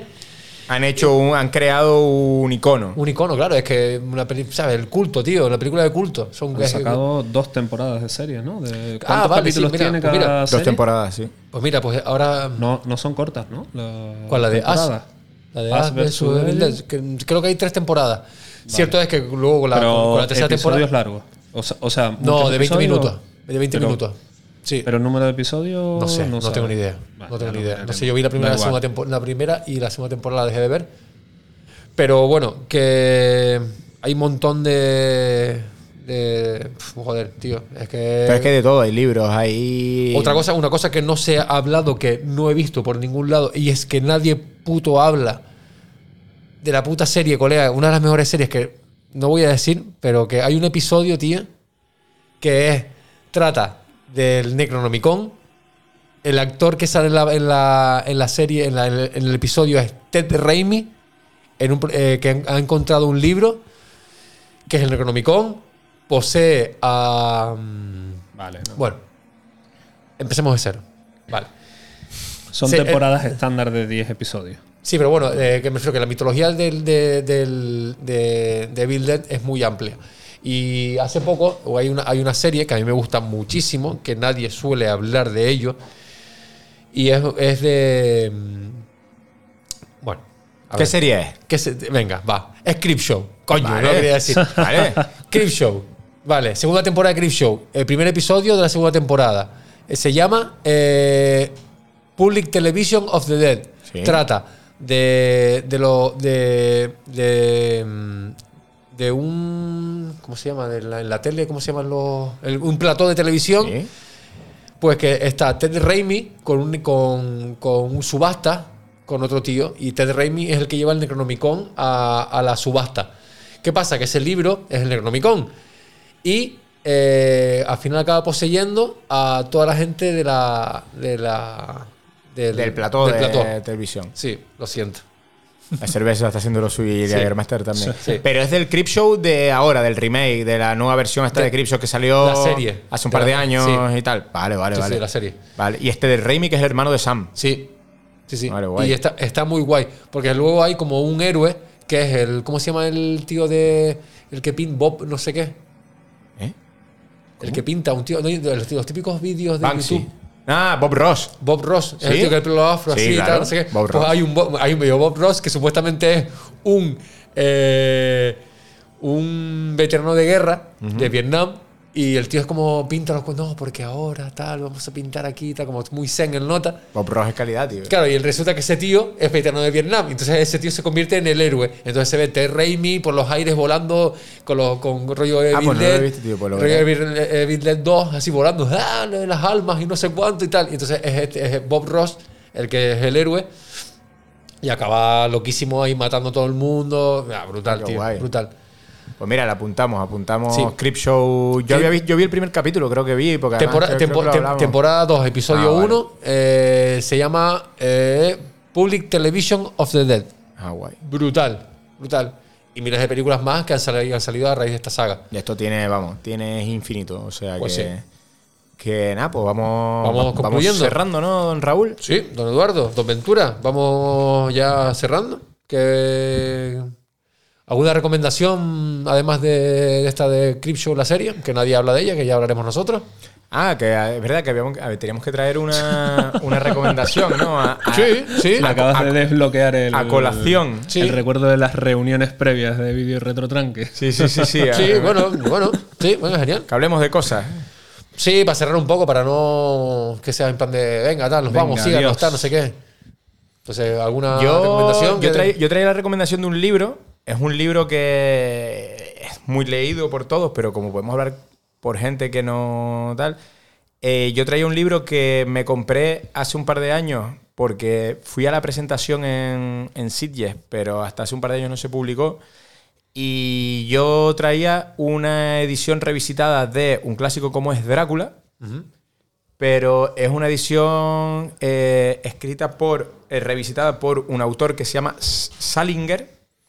Y es una edición con un, vamos, es la novela original, pero con un montón de comentarios eh, hablando de los lugares, del proceso creativo de Bram Stoker, de todo el tema de concepto de lo que, porque al final mucha gente habla, asocia a Drácula al vampirismo, pero Drácula dentro de la literatura está asociada como una de las obras cumbres de la literatura epistolar, que es la literatura epistolar, para la gente que no lo sepa, son las novelas que están escritas como si fueran eh, cartas o hablamos, diarios. hablamos de ella en el, en el especial de Found Footage. Exacto. Eh, entonces, lo que, lo que traía es la novela, la novela esta para que la gente le eche un ojo, como un, un buen libro, porque yo sé que hay mucha gente que ha visto películas de Drácula, pero no hay mucha gente que se haya leído la, la novela. y más allá de ser, no esperen encontrarse como una novela de terror y eso, es una película, es una novela que al cine se ha adaptado lo que al cine interesa, que es toda la parte de terror y eso, pero es una novela muchísimo más profunda de, de cuestiones de, de una- filosóficas, de cuestión de, de- romántica, escrito en la época en la que estuvo escrita por Bram Stoker. Y creo que es una oportunidad para acercarse a una novela clásica, pero desde un punto de vista que encima te va a aportar más. Porque luego también él te la asocia mucho a las cosas, pues, tanto las adaptaciones de la Hammer como tanto Ujú. la adaptación de Coppola, lo que sí, lo que no, lo que sí es original, porque hay muchas veces que Coppola cometió el gran error, muy bien por él, de nombrar su película Drácula de Bram Stoker. Y no tiene mucho más que ver a la obra original de Bram Stoker que eh, otras películas, otras adaptaciones. Sí es verdad que, por ejemplo, coge Coppola la parte de la obra epistolar la lleva bastante, bastante bien porque empieza siendo episódica. Soy en fragmentos del diario de Mía, soy en fragmentos del diario de John Harker, pero nada que ver. Y entonces creo que es una, una buena aportación literaria. Muy bien. Así nos salimos un poco del mundo de- Del del, cine, cine, y sí. el que tenga más tiempo y pueda sentarse y le guste la lectura, pues que aproveche de ella. Ventura, ¿traemos los deberes? Traemos los deberes, que yo creo que me quedé con las ganas de recomendarlo cuando hicimos el programa con nuestros amigos de Los Jinetes, que al final solo recomendé Matt Heidi y luego dije, coño, tenía que haber recomendado un cómic que me estoy leyendo, bueno, que ya me he leído, y es eh, la adaptación, ya que hablamos también antes de, de Lovecraft, la adaptación de Goutanabe de Las montañas de la locura que para mí mm, una de las penas que tengo es que Lovecraft en el cine todavía no ha tenido, creo yo, una buena adaptación, o yo no la he visto, por lo menos.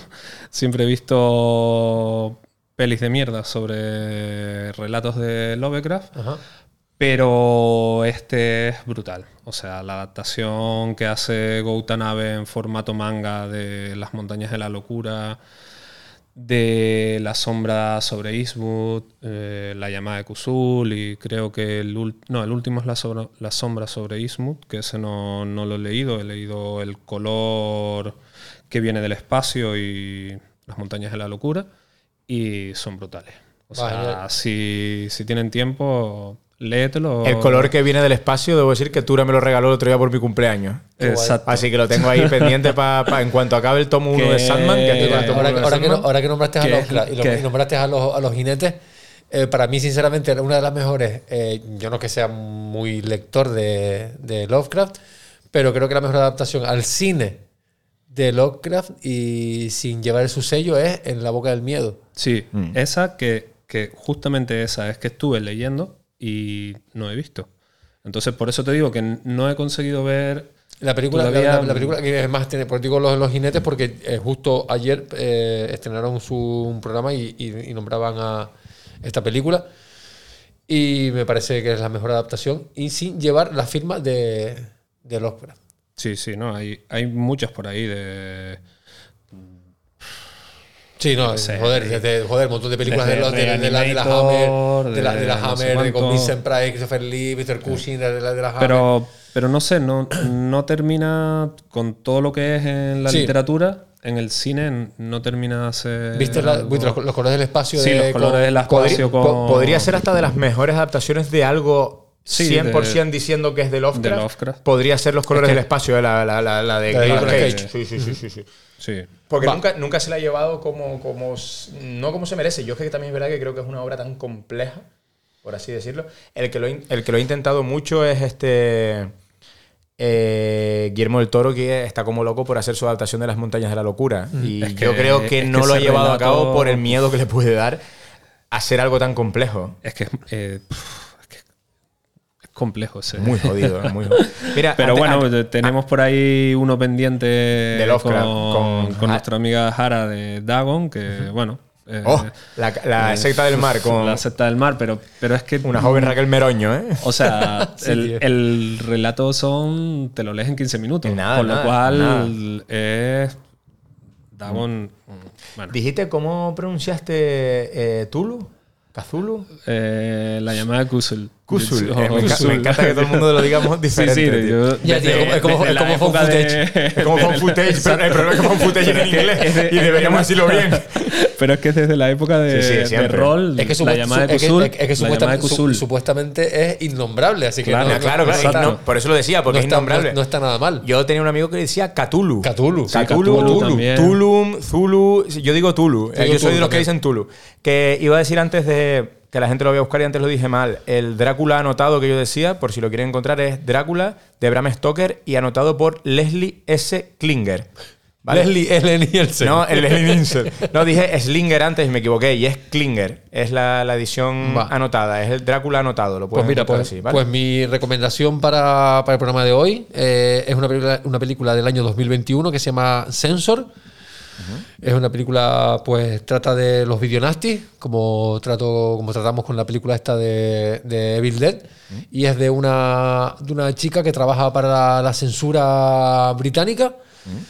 Y eh, eh, se obsesiona un poco con las películas videonastis y lo, y lo y se acaba envuelta en un problema familiar de- con la muerte de su hermana. Entonces empieza a mezclar un poco la realidad con la ficción de, de esa obsesión con, lo- con las películas.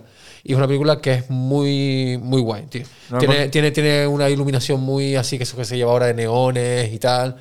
Rollo Joe Bego, eh, Paul Stanley y tal. Eh, está, Panos está- Cosmatos. Panos Cosmatos. eh, con un final así, con un plot twist así guay. ¿Se la, Eh, pu- ¿Se la puede encontrar en descargas No legales sé. o tenemos que tirar de páginas rusas, Raúl? mm, no sé, tío, porque yo tiro directamente a la madre de Rusia, tío. Entonces no sé si estará por ahí en, No, no en está. otro- en ¿Cuál? otro- en otros lares. La estaba buscando, Sensor.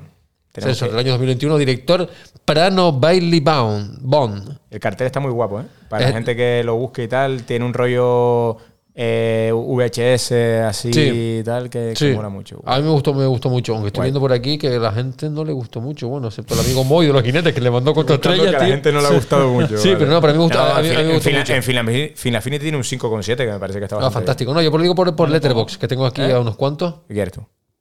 Por ahí no está. No, no se puede ver en ningún sitio. Lo busqué Vale. en Just Watch. Vale, O sea que- pues nada. Hay que tirar de eh, Roku. Hay, hay- hay que tirar de, de ilegalidades. Sí. Bueno, pues. Eh, vamos terminando entonces, entonces poco más. ¿Algo más que decir, don Eduardo? Nada, don Raúl, que nos veremos el mes que viene a ver qué, a ver con qué sorprendemos. Todavía Vale. no tenemos muy claro, pero. Fantástico. Fantástico. Ahí tiraremos millas. Que... ¿El mes que viene? O... Sí, ¿no? Bueno, Ah. sí, el mes que viene. me encanta, me encanta, mañana me encanta es este momento, tío. ¿Dónde estamos? ¿Qué, qué mes es ahora? Esto es febrero, Esto, ¿no? esto se, se estrena 1 de febrero. Bueno, ya veremos lo que pero hacemos. ¿no? en medio tiene que haber algo. A lo mejor hacemos algo. Ya Va, veremos. fantástico. Mira que No si esperen nada y no les esperen nada y no les decepcionaremos. Siempre les sorprenderemos. Sí. Es que es así. Espera lo peor. Entonces, nada, síganos en, en, en Instagram, Video Retotranque, síganos en Twitter, Video Retotranque, síganos en Letterboxd, Video Retotranque, En síganos en Evox, Video Retotranque, síganos en Spotify, Video Retotranque. Y síganos en YouTube. En YouTube, también estamos, Video Retotranque. YouTube. Y no se olviden también de seguirnos en la última de las, de las plataformas de redes sociales, TikTok. Donde verán a Raúl bailando. donde no, donde no publicaremos nada.